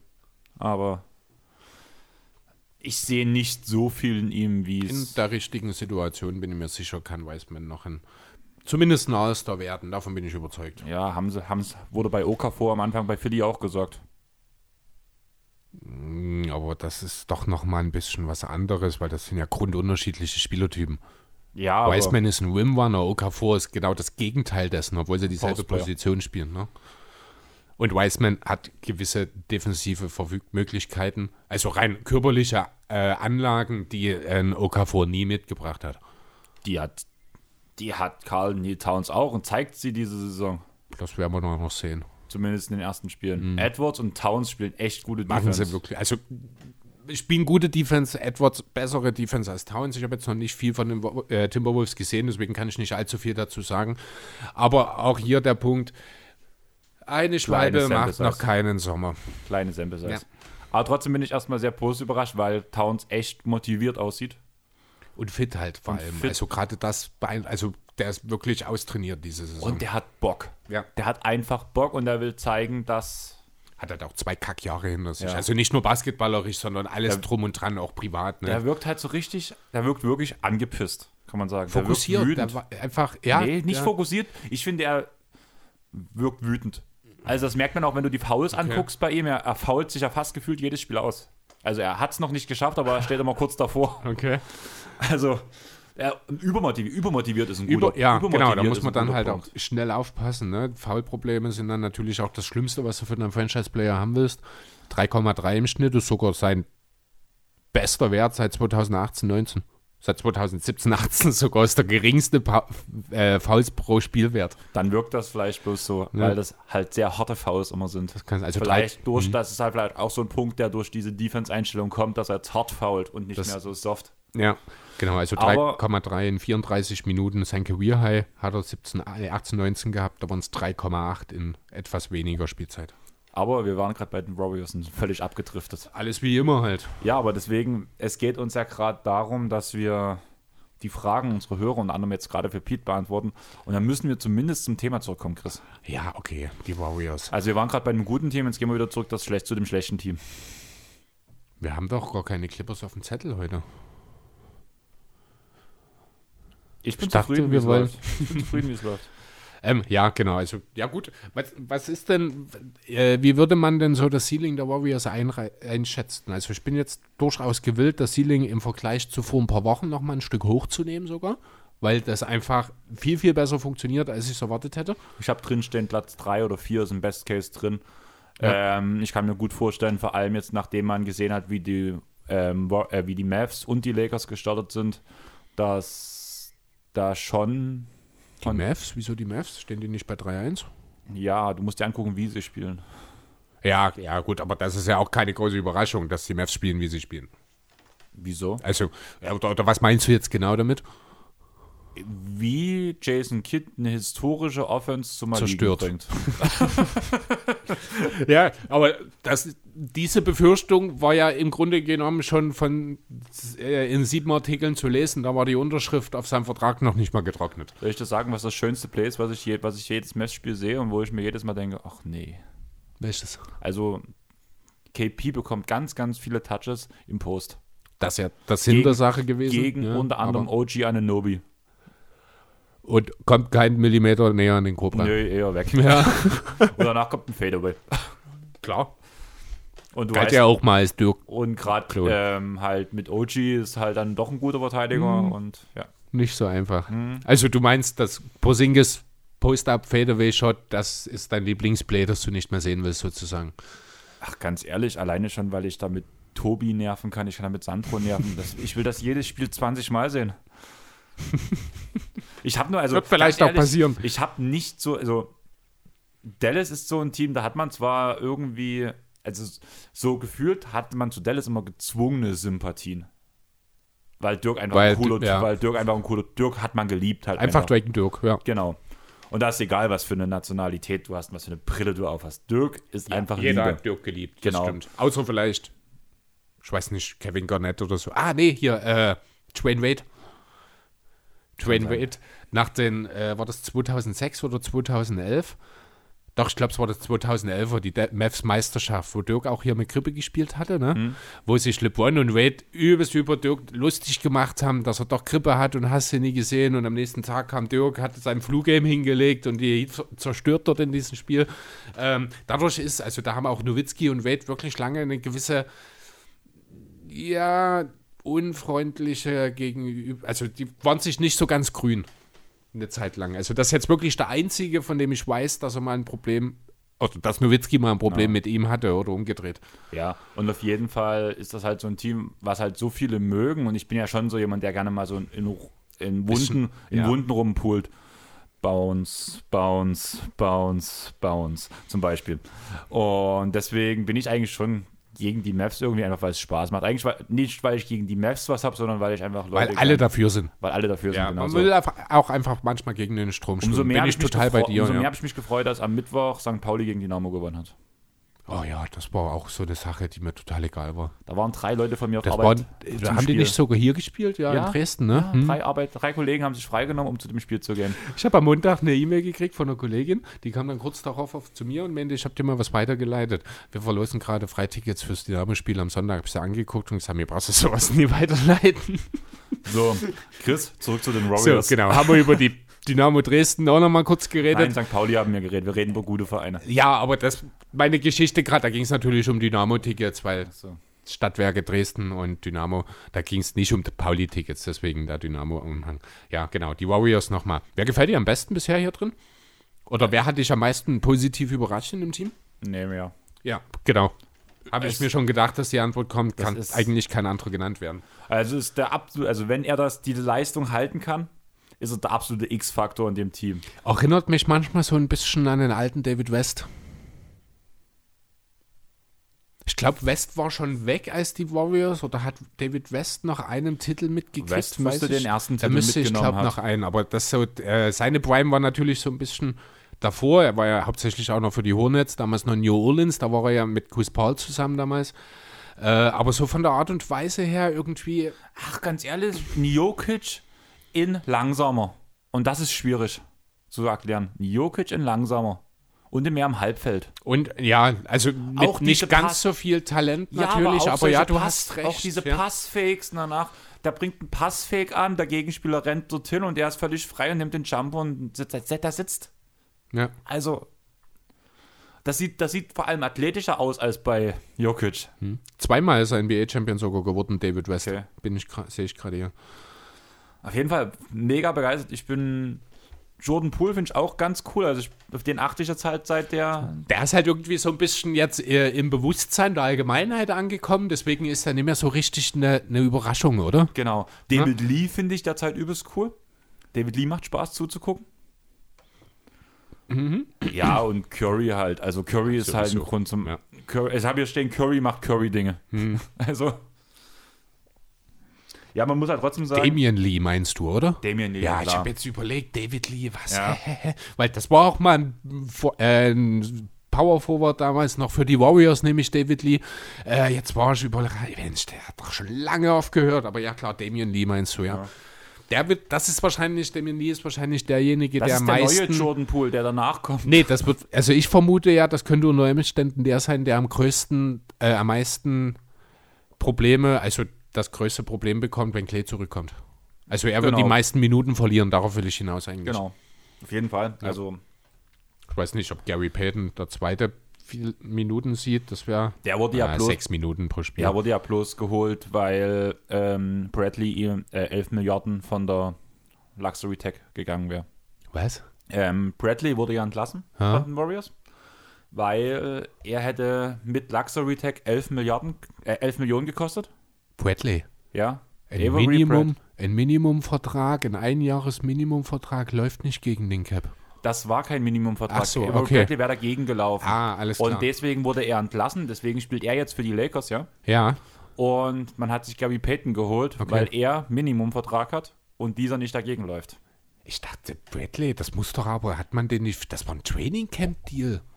Bradley hat man als Trainingcamp-Deal zu Bei den Bradley, Warriors das waren die Berichte, dass er 11 Milliarden, äh, 11 Milliarden, was habe ich mit Was Milliarden? du mit? Milliarden gerade, ehrlich? Ich werf die Fuffis in den Club. Hier. Nein, aber ähm, da habe ich einen Bericht drüber gelesen. Es war auf jeden Okay. Fall so. Allgemein ein kleiner Side-Fact, den habe ich bei Jonathan, glaube ich, auch gehört, fand ich ganz interessant. Die Luxussteuer der Warriors ist so hoch wie das höchste Teamgehalt vom Platz 2 vom Preis her. Also Teamgehalt plus Luxussteuer vom zweiteuersten Team ist so hoch. Ist die reine alle- Luxussteuer der Warriors. Geil. Aber ja, gut, das ist ja schon seit zwei, drei Jahren so. Und das sind, das sind dann halt diese, äh, diese Wiederholungssteuern. Du bezahlst ja Genau. dann halt auch auf jeden Dollar dann gleich mal das Vierfache, Aber das wenn ist du im vierten Jahr drin bist. Das ist halt schon heftig. Aber da weißt du halt auch, dass das bei den Warriors einfach mal kein Schwein interessiert. genau. Aber trotzdem ich finde, so, so, muss, so muss eigentlich jeder Eigentümer sein. Sind wir mal ehrlich. Ne? Klar, irgendwo müssen Vereine auch ein Stück weit wirtschaftlicher handeln, das ist richtig. Aber sind wir mal ganz ehrlich, die NBA-Vereine sind, die, sind ah, und das ist, das klingt jetzt sehr, sehr abwertend, aber ich glaube, es gibt auch viele Eigentümer, die das so sehen. Die Vereine sind das Spielzeug der Eigentümer. Oder? Schon, aber du hast halt ein paar, die halt wirklich.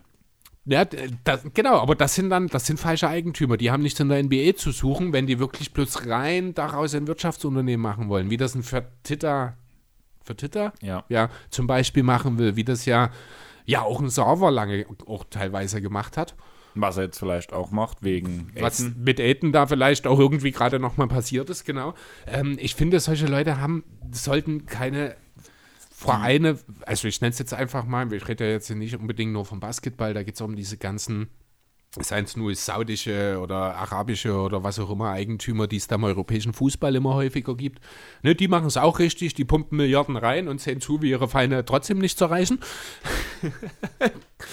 Aber ähm, ich finde, so sollte ein Eigentümer von einer Franchise sein. Ja, die Sache ist halt, man muss trotzdem mal sehen, wenn zum Beispiel, gehen wir mal von den Clippers aus mit Steve Ballmer. Also, er hat so viel Geld wie die fünf reichesten insgesamt nach ihm, also zusammengezählt. Ihm ist, ihm ist das halt egal. Ja. Während ein Twitter halt schon gerne ein NBA-Team haben kann, aber es muss halt zumindest trotzdem nie zu sehr Minus machen. Klar, wie gesagt, ne, natürlich müssen die auch wirtschaften und natürlich sollte das Ziel sein, auf gesunden Beinen zu stehen. Aber am Ende sollte niemals eine Vertragsverlängerung darüber entscheiden. Verstehst Ja, du, was das ich auf jeden meine? Fall. Das ist da das, was ich meine. vollkommen recht, aber Im Endeffekt, sind wir doch mal ehrlich, dann ist halt ein Timmern für Titter einfach mal äh, nicht in der Kategorie reicher Mensch, der sich ein NBA-Team leisten sollte. Ein NBA-Team ist auch ein gigantisches Statussymbol. Wahrscheinlich neben dem NFL-Team das größte, was du dir auf der Welt überhaupt leisten kannst. Und dann gehört das nun mal nur zu den ersten 100, äh, zu den reichsten Leuten der Welt. So, wir es doch einfach mal so. Dann kann nun mal keiner, der sich das eigentlich nicht leisten kann, und für Tita gebe ich auch zu, ist ein spezielles Thema, weil der halt auch äh, aus der Gastro kommt und jetzt mit Corona natürlich sehr, sehr äh, große Probleme hatte. Aber es war ja vorher bei ihm schon so, das muss man ja auch dazu sein. er hatte nicht so viel Zeit, um das zu beweisen, dass es nicht anders ist. Muss Ja, man genau. Sagen. Das war halt vielleicht ein Jahr. Also Ja, aber er ist jetzt auch keine Ausnahme. Es gibt ja auch andere Eigentümer, bei denen das auch so ist. Bugs, Ähm, Wurst. Äh, Ja, genau. Wobei die Bugs ja jetzt verkauft wurden. Letztes Jahr. So. Eine neue Eigentümergruppe irgendwie. War da nicht irgendwas? Oder sollen verkauft werden, dass was in die Wege geleitet wurde? Habe ich nicht gelesen, habe ich auch gerade nicht auf dem Schirm. Hab ich, vielleicht, verwechsel ich das auch gerade. Das habe ich, also das ist vielleicht vier, fünf Monate her, dass das mal Thema war. die vielleicht Wolves. Das ist ein, nee, die Wolves meine ich nicht, das weiß ich, dass das ein bisschen anders läuft. Und ich dachte, bei den Bugs wäre auch, aber vielleicht täusche ich mich da. Vielleicht waren es auch die Grizzly, ich weiß es nicht. Vielleicht bin ich auch gerade auf einem völlig falschen Dampfer. Ja, äh, völlig falscher Dampfer. Wir sind immer noch bei unserem Fragenpod, Chris. Mhm. Ich würde mal wieder zurücklenken. Ähm, Sind wir fertig mit den Warriors? ich würde sagen, wie schätzt du die Warriors diese Saison ein? Nochmal eine kurze Zusammenfassung. Und jetzt sag bitte nicht bloß gut. Ordentlich. Nein, äh, ja, wie du schon gesagt hast, also Heimvorteil ist durchaus drin, vorausgesetzt, äh, die Schlüsselspieler bleiben fit. Eine 10 Spiele Verletzung von dem Curry oder von dem Queen kann dort schon sehr, sehr wehtun. Jordan Poole, zehn Spiele. Tut natürlich auch weh, aber nicht so sehr wie eine Verletzung von einem Curry oder einem Queen. Ja, logisch, aber könnte das dann, könnte in Jordan, eine, zehn- oder sagen wir mal 15 Spiele Jordan Poole Verletzung, bevor Clay zurückkommt, könnte das ein, könnte das ein Heimrechtplatz kosten? Naja, f- gehen wir mal davon aus, die Warriors gewinnen ungefähr 60 Prozent ihrer Siege. Das wären dann so ungefähr 9 bis 10, sagen wir 10 bis 15 im normalen Vergleich. Ja, das wären 67 Prozent, sagen wir mal. Und dann hast du mit Pool, hast du in diesen 15 Spielen, dann gewinnst du vielleicht nur 7 davon. Dann bist du bei 50 Prozent, das kann dann schon durchaus, oder vielleicht 8, dann bist du etwas drüber, das kann durchaus der Unterschied zwischen Platz 6 und Platz 7 sein. Finde ich halt interessant, dass Ja. wir bei Draymond oder bei Curry sowas sagen, ist das halt logisch Mhm. irgendwo. Aber gerade über den MIP-Kandidaten mit Pool, das ist halt so eine Sache, über die man halt mal reden kann. Ja. Was halten wir denn von Andrew Wiggins? Also ich gucke mir gerade seine Zahlen an und ich bin wenig begeistert, erwartungsgemäß. 47% Field Goal ist sogar für ihn, ich glaube, noch sehr okay. Ja, ist okay. 1,6 von 5 Dreier für 32% ist schwach. 56% Freiwürfe ist eine Katastrophe. Das klingt ein bisschen nach Ben Simmons, oder? Nee, weil das sind 2,6 Freiwürfe pro Spiel. Ist viel zu viel für Ben Simmons. so, ich gucke jetzt mal direkt in Wiggins rein und vergleiche das mal mit dem Vorjahr. Oh, da ist die Field Goal Quote sogar geringfügig schlechter mit 47,1 zu 47,7 letztes Jahr. Die Dreierquote ist deutlich schlechter und auch die Freiwurfquote. Ach nee, halt, stopp. Nee, die Freiwurfquote ist bei 69 Prozent. Die habe ich mich vor, äh, bin ich im Zweierbereich gelandet. Ist trotzdem unter 70 Prozent. Aber Wiggins, was würdest du Wiggins als Career-Freiwurfquote erwarten? 78 Prozent. Also 75 bis 78 Es so. sind sogar nur 73 und ich war echt gerade überrascht. Ich habe ihn als 80 Prozent Freiwerfer eigentlich so immer gesehen. Nein, weil Also, so, ja, also hat er noch nie gehabt tatsächlich, aber Ja, habe ich so bei ihm erwartet irgendwie. habe ich bei ihm gar nicht erwartet, weil halt Wiggins ja auch ein sehr ineffizienter Shooter ist. Mhm. Und das schlägt sich ja meistens in der Freiwurfquote zumindest ein bisschen nieder. Selbst Ja. bei LeBron reden wir von einem unter 80% Schützen von der Freiwurflinie. Ja, das stimmt. Aber Wiggins ist halt an sich ja eigentlich mit einem guten Wurf gesegnet. Bei ihm ist es ja mehr die Wurfauswahl immer gewesen, als dass die, die, der Wurf an sich jetzt nicht gut wäre oder die Shootingform. Das war ja eigentlich immer alles gut bei ihm. Deswegen ich, bin ich jetzt wirklich ein bisschen überrascht. Ich habe mich auch, ich glaube, noch nie wirklich intensiv mit seiner Freiwurfquote auseinandergesetzt. Deswegen überrascht es mich jetzt auch so. Aber ja gut, spielt halt am Endeffekt auch keine so gute Saison wie letzte Saison und selbst die war schon nicht überragend. Also Ach komm, im Vergleich zu den Jahren davor. Also die war okay. Er, er steigert langsam seinen Wert, sagen wir es mal Naja, so, jetzt im Vergleich eben zu Timberwolves. gerade wieder nicht mehr. Ja, und da wären wir wieder bei dem Punkt, keine Sample Size. Sample Size, genau, richtig. Lass Okay. ihn, lass ihn nächstes Spiel 5 von 5 Freiwürfen schießen, da hat er seine 80 Prozent. Dann sieht es auch gleich wieder besser aus, das stimmt, ja. Nächste Frage. Äh, ja, ich glaube, genug zu den Warriors. Also ich habe nichts mehr zu den Warriors. Ich habe auch nichts mehr. Und dadurch, dass wir uns jetzt ja so einmal kurz so gefühlt 20 Minuten irgendwo anders hin verquatscht haben, ist ja auch mit der ich Zeit sagen, wieder alles okay, ne? würden reichen unsere Fragen heute auch. Wir machen eine kurze Ja. Folge im Vergleich zu den letzten Folgen mal, aber wir sind voll drin und diesmal bin ich nicht schuld gewesen. Definitiv nicht. Es gehören immer zwei dazu. Du, du hast diesmal den großen Bogen gespannt und ich habe uns vor allem wieder auf Das den, bin ich und mein anderes Ich waren heute schuld. Genau. genau und ich habe uns wieder auf den heiligen Pfad der, der Hörer Des. Airballs. Ja, unsere Hörer. Okay, dann hau mal die nächste Frage raus. Paco Vegas, Bulls mit einem 4-0-Start. Haben sie das Zeug zum Heimvorteil im Osten? Wie war das mit? Das sind keine Fragen, die man einfach mit Ja beantworten kann. ähm, ja, das Zeug dazu haben sie. Das haben wir letzte Woche, ich glaube, auch gesagt. Im Idealfall ist Platz 4 drin. Ich habe auch gesagt, dass sie durch ihre Defense äh, bei dem ähm, Awardpart habe ich auch gesagt, dass sie vielleicht durch ihre Defense über, überragen können und dass dann Lonzo vielleicht so ein heimlicher All-Defense-Guard sein könnte. Ähm, ja, Lonzo individuell hat es durchaus drin. Äh, ob jetzt die Bulls-Defense langfristig belastbar ist, so wie sie gespielt wird, da habe ich meine Zweifel. Weil das ist ein unheimlich großer Aufwand, den die Bulls betreiben dort. Ja. Weil es halt kein gute Team-Defense eigentlich ist. Die basiert im Grunde genommen hauptsächlich darauf, dass derjenige, der den Ball hat, einfach gar keine Zeit, Luft zum Atmen hat. Ne? Deswegen, ich glaube, die Bulls sind auch in Sachen Deflections und Steals momentan ligaweit klar vorn. Ähm, das wird nicht dauerhaft so bleiben. Klar hast du prädestinierte Spieler für diesen Stil, gerade Lonzo und Caruso als Point Guard Rotation, die sind genial für diese Defense. Aber ich sehe halt nicht, dass ein Levine, dass ein Vucevic, dass ein DeRozan dauerhaft diese Intention, diese Intensität aufrechterhalten können. Aber Wusch macht das ja nie. Also Wusch spielt Also, ja bis jetzt echt eine schlechte Saison, muss man sagen. Eigentlich schon, ja. Eigentlich ist das sogar noch Luft nach oben, kann man sagen. Aber ja, aber trotzdem funktioniert es halt defensiv momentan doch gut. Äh, aber wie gesagt, das ist, ich glaube nicht, dass das dauerhaft ist. Dafür sind die individuellen Verteidiger auch einfach nicht gut genug, weil du halt hinter Lonzo, Caruso und Williams eigentlich keinen mehr hast. Ähm, das ist eine sehr, sehr aufwendige Geschichte. Jetzt hat Caruso ist Stil-Leader der Liga.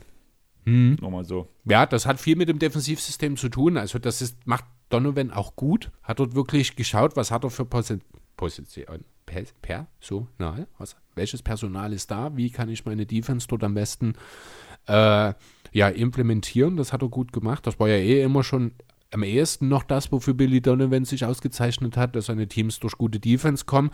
Äh, aber die Offense halt ja, sagen wir mal, sehr individuell auf die Spieler gestaltet ist. Dafür hat er natürlich mit drei guten Playmakern äh, in der Starting Five und noch einigen von der Bank auch sehr gutes Personal. Also die Kombination aus Team und Coach funktioniert sehr gut. Ähm, ich glaube aber trotzdem nicht, dass mehr als vielleicht eine zweite Playoff-Runde drin ist. Und selbst für eine zweite Playoff-Runde setze ich halt auch voraus, dass Heimvorteil erreicht wird. Und selbst Ja. dann muss das Matchup passen. Das ist für mich das Best Case. Platz 4 ist das Best Case. Ich glaube, eher man kommt, landet so auf 5 bis 7. Und Mhm. bei 5 bis 7, dann Platz 5 könnte ich mir noch gut vorstellen. Platz 6 mit viel Glück. Je nachdem, wer dann als direkter Gegenspieler danach Achso, du halt bist im Matchup jetzt. Genau, Matchup hm. ist. Aber danach, so wenn man dann 7, 8 gegen für uns halt Nets, Ja, Bucks, Net, dann Net, gibt es keine Chance. Bucks, Heats sehe ich überhaupt keine Chance, dass sie sich durchsetzen können. Ah, Heat spielen auch noch nicht so. Mal gucken, wie das auch bei denen läuft. Das ja, aber die Heats sind halt auch ein Team, das voll auf die Playoffs ausgelegt ist. Genau. Da interessiert es keinen, wie die die 82 Spiele vorher spielen. Was schätzt du, wie viel Dreier nehmen die Bulls pro Spiel? Ähm, ich habe das gelesen diese Woche. Es sind, ich glaube, nicht allzu viele, aber die treffen sich.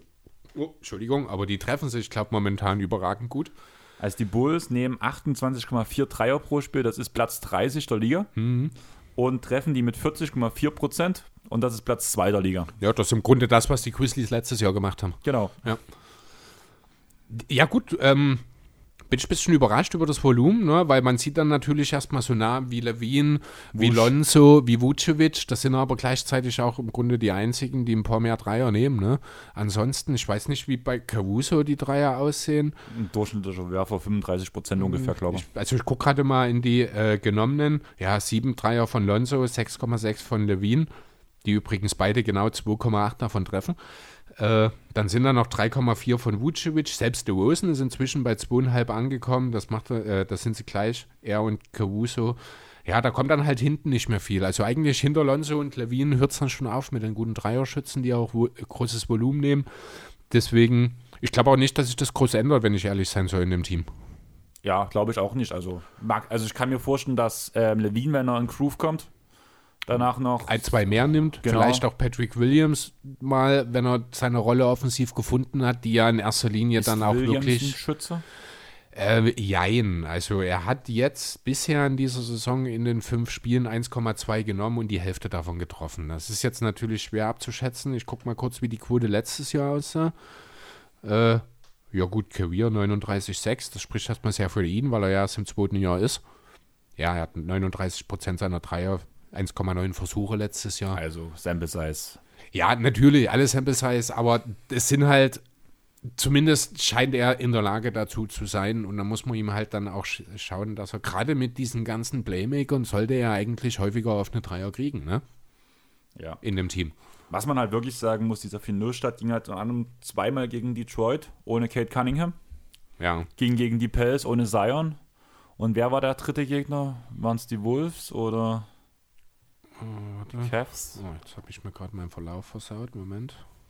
Ja, aber auf jeden Fall, man hat jetzt so eine Vorstellung, was bis jetzt da war. Und die nächsten Teams sind danach, gegen die man ran muss. Ähm, Jazz, Celtics, die 76ers zweimal, die Nets, die Mavs, die Warriors, die Clippers, die Lakers, die Blazers, die Nuggets und die Knicks. Äh, Toronto hat ich glaube vergessen in der Ah, genau, Liste der genau. bisherigen Spieler, ne? Hm. Dann, wenn die Spiele alle durch sind, haben wir den 21.11. alle diese Teams, gegen die sie jetzt ran müssten, waren letztes Jahr in den Playoffs, Playoffs, ja. außer die Warriors. Super Spielplan. Also, ja, genau. Also da werden wir direkt sehen, äh, vor allem halt auch, was die Defense wert ist. Ne? Wenn Genau. ich mir das anschaue, das ist auch außer den Sixers und mit Abstrichen den Celtics sind das eigentlich auch alles Teams mit elitären Point Guards. Clippers. Und Ah ja, die Clippers noch, ja, stimmt, okay. Äh, die können wir dort vielleicht noch ein bisschen mit rausnehmen, aber ansonsten wird das sehr interessant, weil da werden wir dann auch gleich mal sehen, wie intensiv diese Defense wirklich ist und ob sie dann vielleicht gegen elitäre Point Guards dann schnell an seine Grenzen kommt. Das Ding ist ja einfach bei den Clippers, klar, du hast keine elitären Point Guards, aber du hast ganz viele Switching Forwards mit Point Guard Skills. Ja, deswegen auch auch die Celtics mit Abstrichen, weil Brown Genau. und Tatum dort natürlich in dieselbe Kategorie zählen, ja. Tatum hat ja auch einen riesen Fortschritt nochmal gemacht im Sinne Playmaking, muss man Mhm. Ja. auch ganz ehrlich sagen. Also das wird echt ein Riesenproblem werden. Ich bin der Meinung, die Bulls können froh sein, wenn sie nach diesem Trip noch eine ausgeglichene Bilanz haben. Ja, naja, jetzt haben sie 4 zu 1. Wie viele Spiele sind das jetzt? Hast du sie gezählt? 1, 2, 3, 4, 5, 6, 7, 8, 9, 10, 11, 12 Spiele. Zwölf Spiele. Könnte passieren. Ich denke, ganz so schlecht wird es nicht aussehen, weil äh, es gibt dann immer noch mal dieses eine oder andere Spiel, was dann unerwartet gewonnen wird. Ich denke, gegen Dallas wird das funktionieren. Ich denke, Clippers. eins der Sixers-Spiele wird man wahrscheinlich auch gewinnen. Die Clippers, dann hast du schon drei. Ähm, gegen Portland müssen wir dann mal schauen, wie Mitte November die Blazers aussehen dann. Ähm, ich denke schon, dass sie durchaus noch zumindest, also nicht mehr so deutlich natürlich eine positive Bilanz haben, aber noch mit einer positiven aus dieser, äh, oder sagen wir mal zumindest aus dem, ah nee, der fällt noch weiter, der November, der geht ja hier noch unter bis zu dem Hornets-Spiel. Aber Ja, ja, aber ich denke, Ende November werden die Bulls eine positive Bilanz haben. Ja, das kann sein, weil da kommen dann nachher auch ein paar Schwächen. Kommen noch ein paar wieder. einfache Ich glaube, die dann Wolves wieder. sind dann auch wieder mit dabei, glaube ich. Der, nach den Knicks die Pacers, Rockets, Magic, Heat, Hornets. Ja, das waren die letzten. Ja. Also ganz so einfach dann doch nicht, aber ich denke, da ist was drin. Dann, also ja, wie gesagt, im Best Case gibt es Heimvorteil. Ich glaube eher irgendwas zwischen 5 und 7. Ja. Sehe bei 5 und 6 auch eine Chance zumindest auf die zweite Playoff-Runde, aber dann weiter geht es halt einfach nicht im Osten, weil der Osten auch einfach viel stärker geworden ist. Und Friedel, nein, bloß weil man gerade mit einer negativen Bilanz auf Platz 8 im Osten stand, wo du mir geschrieben hast, heißt das nicht gleich, dass der Westen schwächer ist als der Osten. Der Osten hat sich stark angenähert, aber ich würde schon noch davon sagen, dass zumindest die breite Spitze im Westen schon noch stärker ist. Ja, die Mitte im Osten ist halt deutlich besser geworden, das muss man so sehen. Also gerade so die Plätze 5 bis 12 würde ich jetzt einfach mal sagen, die sind deutlich besser als noch vor zwei oder drei Jahren äh, der Osten aufgestellt war. Da aber allgemein das gesamte Talentlevel der gesamten Liga Jahr für Jahr steigt, gilt das natürlich ein Stück weit auch für den Westen, wenn auch vielleicht nicht ganz so deutlich. Also in der Mitte hat man sich angenähert, den Westen, aber in der Spitze ist der Westen immer noch da. Obwohl man mit Bucks und Netz jetzt eigentlich die zwei Top-Favoriten auf dem Titel im Osten Genau, hat. ne? deswegen habe ich halt gesagt, die breite Die, Spitze. Pri- die Spitze, also die Anzahl der theoretisch möglichen Contenders im Westen größer. Genau. Ja. Wollen wir zur letzten Frage kommen? Dann haben wir es auch schon geschafft, Chris. Ja. Freust du dich? Schauen wir mal, wie lange es noch dauert. Ich glaube, das ist ein ganz kleines Thema. Wahrscheinlich, ja. Weil Dodo hat gefragt, erlaubt Pop seinen jungen Spurs nun doch Dreier im Team zu werden, äh, ein Dreier-Team zu werden? Ähm, ich würde mal ganz kurz anfangen mit, wie sieht es denn eigentlich aus? Platz 25 bei Attempt Rate, also 31,8 und Platz 14 in der Liga mit 34 Prozent. Okay, ich nenne dir mal ein paar einzelne Zahlen, denn die sind äh, im Vergleich zu den Bulls dann doch auffällig. Ne? Also Three-Point Attempts, Lonnie Walker 6,6, Doug McDermott 5,5, Derek White und Devin Vassell 5. Deshaun Murray als Fünftmeister noch mit 3,8. Ja, aber wenn du jetzt schon Doug McDermott sagst, wir reden ja gerade von den jungen Spurs. Ich glaube schon, dass da das ganze Team natürlich seinen Teil dazu beiträgt, das ganze Team mit gemeint ist. Natürlich geht es äh, bei den Spurs hauptsächlich um die Entwicklung der jungen Spieler, aber steht dort wirklich seine jungen? Ja, seinen jungen Spurs, okay. Genau, weil Ja. ich sehe das halt, ich habe die Frage so ein bisschen so interpretiert. Okay. Es macht ja auch die Runde gerade wegen halt Retirement, Greg Popovich Mhm. und sowas. Das, also ich sehe das so ein bisschen, dass er sei, dass er eine gute Grundlage für seinen Nachfolger legen wird, was hoffentlich Becky Hammond ist, aber wie gesagt, das hatte ich ja glaube in dem Power Ranking Pod gesagt, dass ich einen Bericht gelesen hatte, dass auch Manu Ginobili und Tim Duncan gehandelt werden, falls er zurücktritt. Ja. Und dass er einfach einen guten Grund hinterlassen möchte und dazu gehört halt in der heutigen Liga einfach ein Team, was zumindest Spiel. genau. Außerdem muss man dazu sagen, dass die meisten Spieler in dem Kader kein Starpotenzial haben. Vielleicht zum Teil DeJounte Murray, aber halt dann auch bloß so dritter Star oder sowas. Und wie hält man seine Spieler oder einen Spieler am besten der Liga, indem er Free and D-Potenzial hat? Und wenn er das seinen Jungs mit beigeben kann, dann hat er, glaube ich, ein gutes Erbe hinterlassen. Ja. Fun Fact zu den Spurs übrigens: aktuell sieben Spieler, die zweistellig punkten. Passt zu dem Team. Passt, ja, genau, kein Star. Viele Scorer zwischen sechs- 16,8 und 11 Punkten sind nur wirklich die sieben Spieler. Da ist ein Doug McDermott mit seinen 30 Jahren auch der deutlich älteste, der dort da drin ist. In den Topscorern. Na gut, aber nach dem Platz 7, nach Wessels 11 Punkten, der nächste ist Gio Eubanks mit 4. Ja, aber Chris, ich würde sagen, wir haben die Frage beantwortet, oder? Ähm, Willst du noch weiter ausführen? Mm, Naja, also grundsätzlich hast du eigentlich alles dazu gesagt. Ich denke, äh, Popovic war jetzt aber auch grundsätzlich nie jemand, der sich vor, äh, diesen Dreierstil ähm, Verwehrt hat. verwehrt hat, Dankeschön, sondern er hatte auch einfach nie das Spielermaterial. Ich meine, in den letzten Jahren waren die besten Spieler für die Spurs, waren Lamarcus Aldridge und DeMar DeRozan. Das sind zwei tödliche Midrange-Spieler.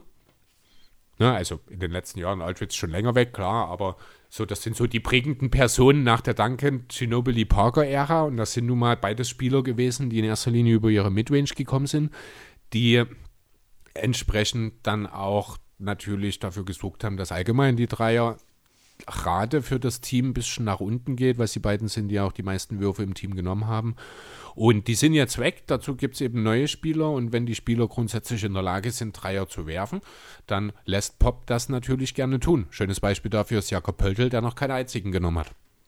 Und drittbester Scorer des Teams ist. Ja, weil es ein Genie ist, habe ich ja schon mal gesagt. Bei unserer Top, Top 10 Sender, Top Shots Folge.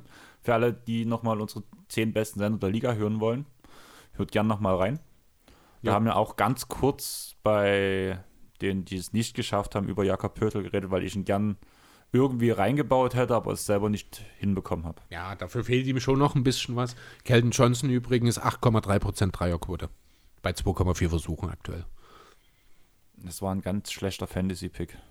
Aber wir haben den gar nicht geholt, oder? Ne, ich glaube, wir haben uns am Ende dagegen entschieden. Ich kann mal kurz Du reinschauen. kannst ja unseren, da wir jetzt gerade noch ein bisschen Zeit haben, tu noch mal kurz unser Fantasy Manager Team aufzählen, sagen, nennen, wen ja. wir für wie viel Geld geholt haben und wie es momentan aussieht. Ähm, ich fange mal mit dem Team an, das habe ich jetzt direkt vor mir. Also wir haben fünf Guards drin. Das ist Luke Kennard für 0,97. Würde Matti, ich, wir können mal ganz kurz eine Auswertung dazu machen, weil momentan würde ich sagen, Luke Kennard lohnt sich ähm, für den Preis. er hat, so jetzt muss ich mal kurz gucken, es steht hier dazu, wie die, achso, Fantasy-Punkte insgesamt hat er tatsächlich die drittmeisten von den fünf, ja. 57 hat er uns bisher gebracht. Der nächste ist Matthias Taibul, kostet uns 1,95 Millionen, hat 1,5 Fantasy-Punkte mehr gebracht bisher als Luke Kennard. Dann haben wir Nikhil Alexander Walker, das ist unser Prime-Mitglied. Der ist schon fast bei 100 und kostet uns gerade mal 3,6. Milk Shaden, Ist Shake, Shake Milton, ja, hat aber immerhin schon mal 18 Punkte für seine 0,52 Millionen uns eingebracht. Die sind auch aus einem Spiel. Also das Shake Milton könnte sich durchaus noch lohnen für die halbe Million, die wir nur hingelegt haben. Also Leute, bloß mal ganz kurz so nebenbei. Ich, du hast letztes Mal vor fünf Jahren gespielt Ich glaube, das reicht gar nicht, ja. und ich habe es noch nie gespielt. Mhm. Und wir wissen nicht, ob wir gut sind damit. Also wir sind schlecht, bin ich der Meinung, nach unserem Ranking. Aber wir waren vor Jonathan diese Woche. Weil einer seiner Stars verletzt ist. Ach so, okay. Aber das, hat hatte ich, das habe ich gesehen und muss ich dir auch sofort schicken, das Bild, dass wir vor Jonathan sind. Ja, aber das lag, also er hat danach, ich habe glaube einen Tag später oder zwei Tage später hat er kurz in einem Pod hat er so angeschwenkt. Ja, das nervt mich auch, dass der Spieler verletzt ist, weil der ist in meinem Fantasy-Team. Ach so, alles klar.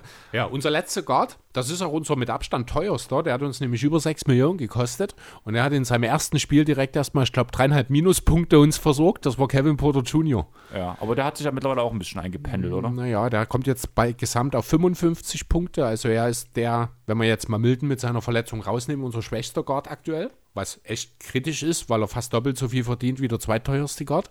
Aber ich denke, da wird sich auch noch das Ganze relativieren. Aktuell hat er im letzten Spiel 8 Punkte, 55 hat er insgesamt uns bisher gebracht.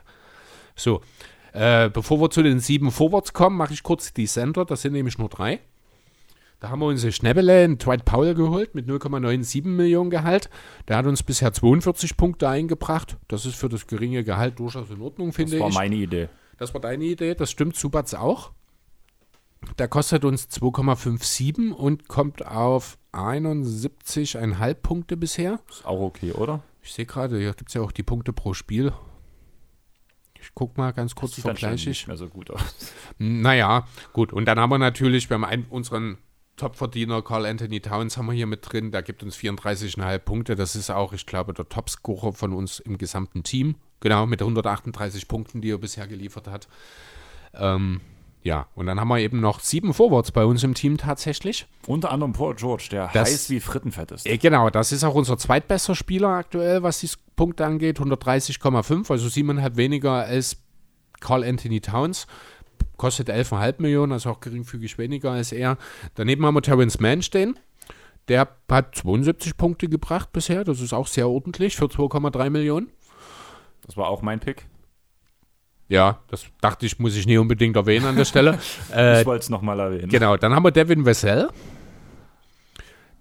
Der liefert eigentlich auch ganz ordentlich für seine 1,7 Punkte, äh, Millionen, die er auf uns gekostet hat. 76,5 Millionen. Millionen, jetzt fange ich auch schon an, irgendwelche verrückten Zahlen hier zu sagen. Äh, macht 15,3 Punkte pro Spiel. Das ist äh, ja der fünftbeste Wert am Ende, doch nur sehe ich gerade. Unter den Forwards bei uns. Erwin Gordon haben wir drin, da hoffe ich immer noch, dass da ein bisschen mehr kommt. Der war für 3,78 relativ teuer, aber ich dachte mir, dort kommt dieser Schritt jetzt in dieser Saison, deswegen können wir uns das auch leisten. Wobei eigentlich ist er nicht besonders teuer, wenn wir Ich wollte drüber gerade sagen, nachdenken, wir ne? hatten da. Ich habe ihm ja, sogar gesagt, für das Geld müssen wir ihn nehmen. Ne? Genau, wir hatten ihm durch Zufall, wir haben, wir haben eine Range gesucht und dann war ein Haufen Spieler, wo wir gesagt haben, kein, nein, glaube ich nicht, nein, Ja, glaube und ich dann nicht. kam danach Gordon. Aaron Ja, Ich so, das stimmt. What?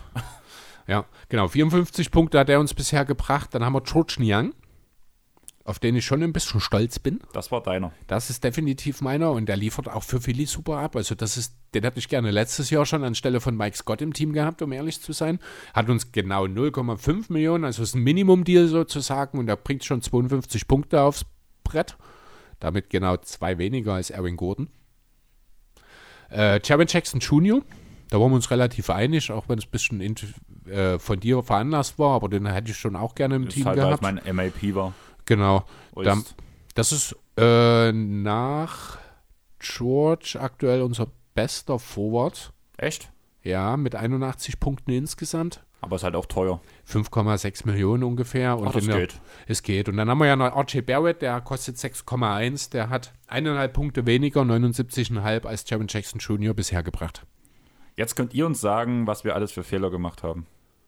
Wahrscheinlich alles. Damit wir sie nächstes Jahr wieder machen können. Außer ein Young und dass wir Jordan Wara nie geholt haben, nicht geholt haben. Ja, naja, man kann halt nie Von alles. den haben. Milwaukee Bucks. Also, was der Junge abreißt. Ja, hätten wir auch Chris Duarte nehmen können. Da gibt es einen riesen Shoutout an Auf ein Court, Mhm. weil die haben ja diesen Season Previews, haben sie auch komplett durchgezogen bis zum Saison, alle 30 Teams gecovert Ja. und sie haben schon im Buckspot über ihn geredet. Mit der Schlecht. Aussage, dass der Junge eine geile Saison spielen wird.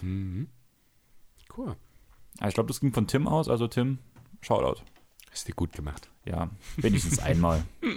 Wenn deine Teamwahl schon, Au- Auswahl nicht schon die beste ist, aber ich glaube, das liegt am Podcast, von daher. Äh, Tim war der. Nuggets-Fan? Ja, verstehe ich gar nicht, was du da für ein Problem hast. Ja, ich- bin ich total auf deiner Seite, Tim. Also lass dir ja nichts von dem Deppen, der hier vor mir sitzt, einreden. Der ist Clippers-Fan, der weiß auch gar nicht, was es bedeutet, wirklich erfolgreiche Teams zu unterstützen. Ich muss mich halt nicht der Masse, ich muss halt nicht, mich der Masse nicht anschließen. Nee, sonst wär's ja kein Clippers-Fan geworden, denn die haben ja offensichtlich keine Fans. Ja, ich hatte gedacht, du sagst keine Masse. Das auch nicht, ne? nicht solange Ibaka zurückkommt. haben keine Big Men. Ja. Thema Big Man, Hartenstein. Ja, Spielt super. geil. Macht das richtig gut. Ja. Erfüllt seine Rolle, genau das, was man von ihm erwartet. Ähm, freut mich auch wirklich persönlich sehr für ihn. Ich Er denke, passt perfekt rein. Ja. Das ist genau das, was ich vor, gesagt habe, wo es um die Trainingscamp geht. Er bringt genau das Mittelding zwischen Subac und ähm, Ibaka. Ibaka. Und plus- dann halt noch das Playmaking. Genau. Ja, Es ist wunderschön. Ja, wir haben es geschafft, Chris. ich denke auch. Haben jetzt einmal einen schönen Äh, Roundup gemacht. Jetzt sehe ich gerade, jetzt muss ich doch noch kurz was, weil ich habe noch bei BKWF die Spurs offen und ich sehe gerade hier auf der, ich habe nach Punkte pro Spiel sortiert und Thaddeus Young steht auf der vorletzten Platz mit einem Punkt pro Spiel. Äh, hat zwei Spiele bisher gemacht, sechs Minuten, ist er verletzt. Oder ist seine Zeit einfach gekommen? Vielleicht lässt man ihn auch einfach so nicht spielen, weil er, keine Ahnung. Naja, das wäre dann das Thema seine Zeit, zumindest in Spurs, also in San Antonio gekommen ist, dass man, ne, kann sein, also man hat ja da auch mit Johnson und Co. entsprechend andere Po- Personal. Wobei es offenbar sogar McDermott dort den Power Forward dann startet, neben Pöltl und Johnson der Dreier ist dann.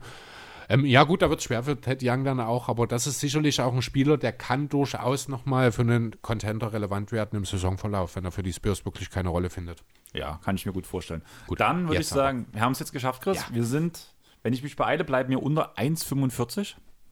Haben wir das jemals geschafft? Ja, wir waren schon Also, bei 1,20 waren wir schon mal. Ja, also ich meine jetzt abgesehen von dem ersten halben Jahr, wo wir uns noch reingerufen mussten. Nein, hatten wir zwischendurch tatsächlich mal so eine Folge, wo wir nicht wussten, was wir reden sollen. Ah ja, okay. Aber ich glaube, die, wenn ich so weiterquatsche, funktioniert es eh nicht.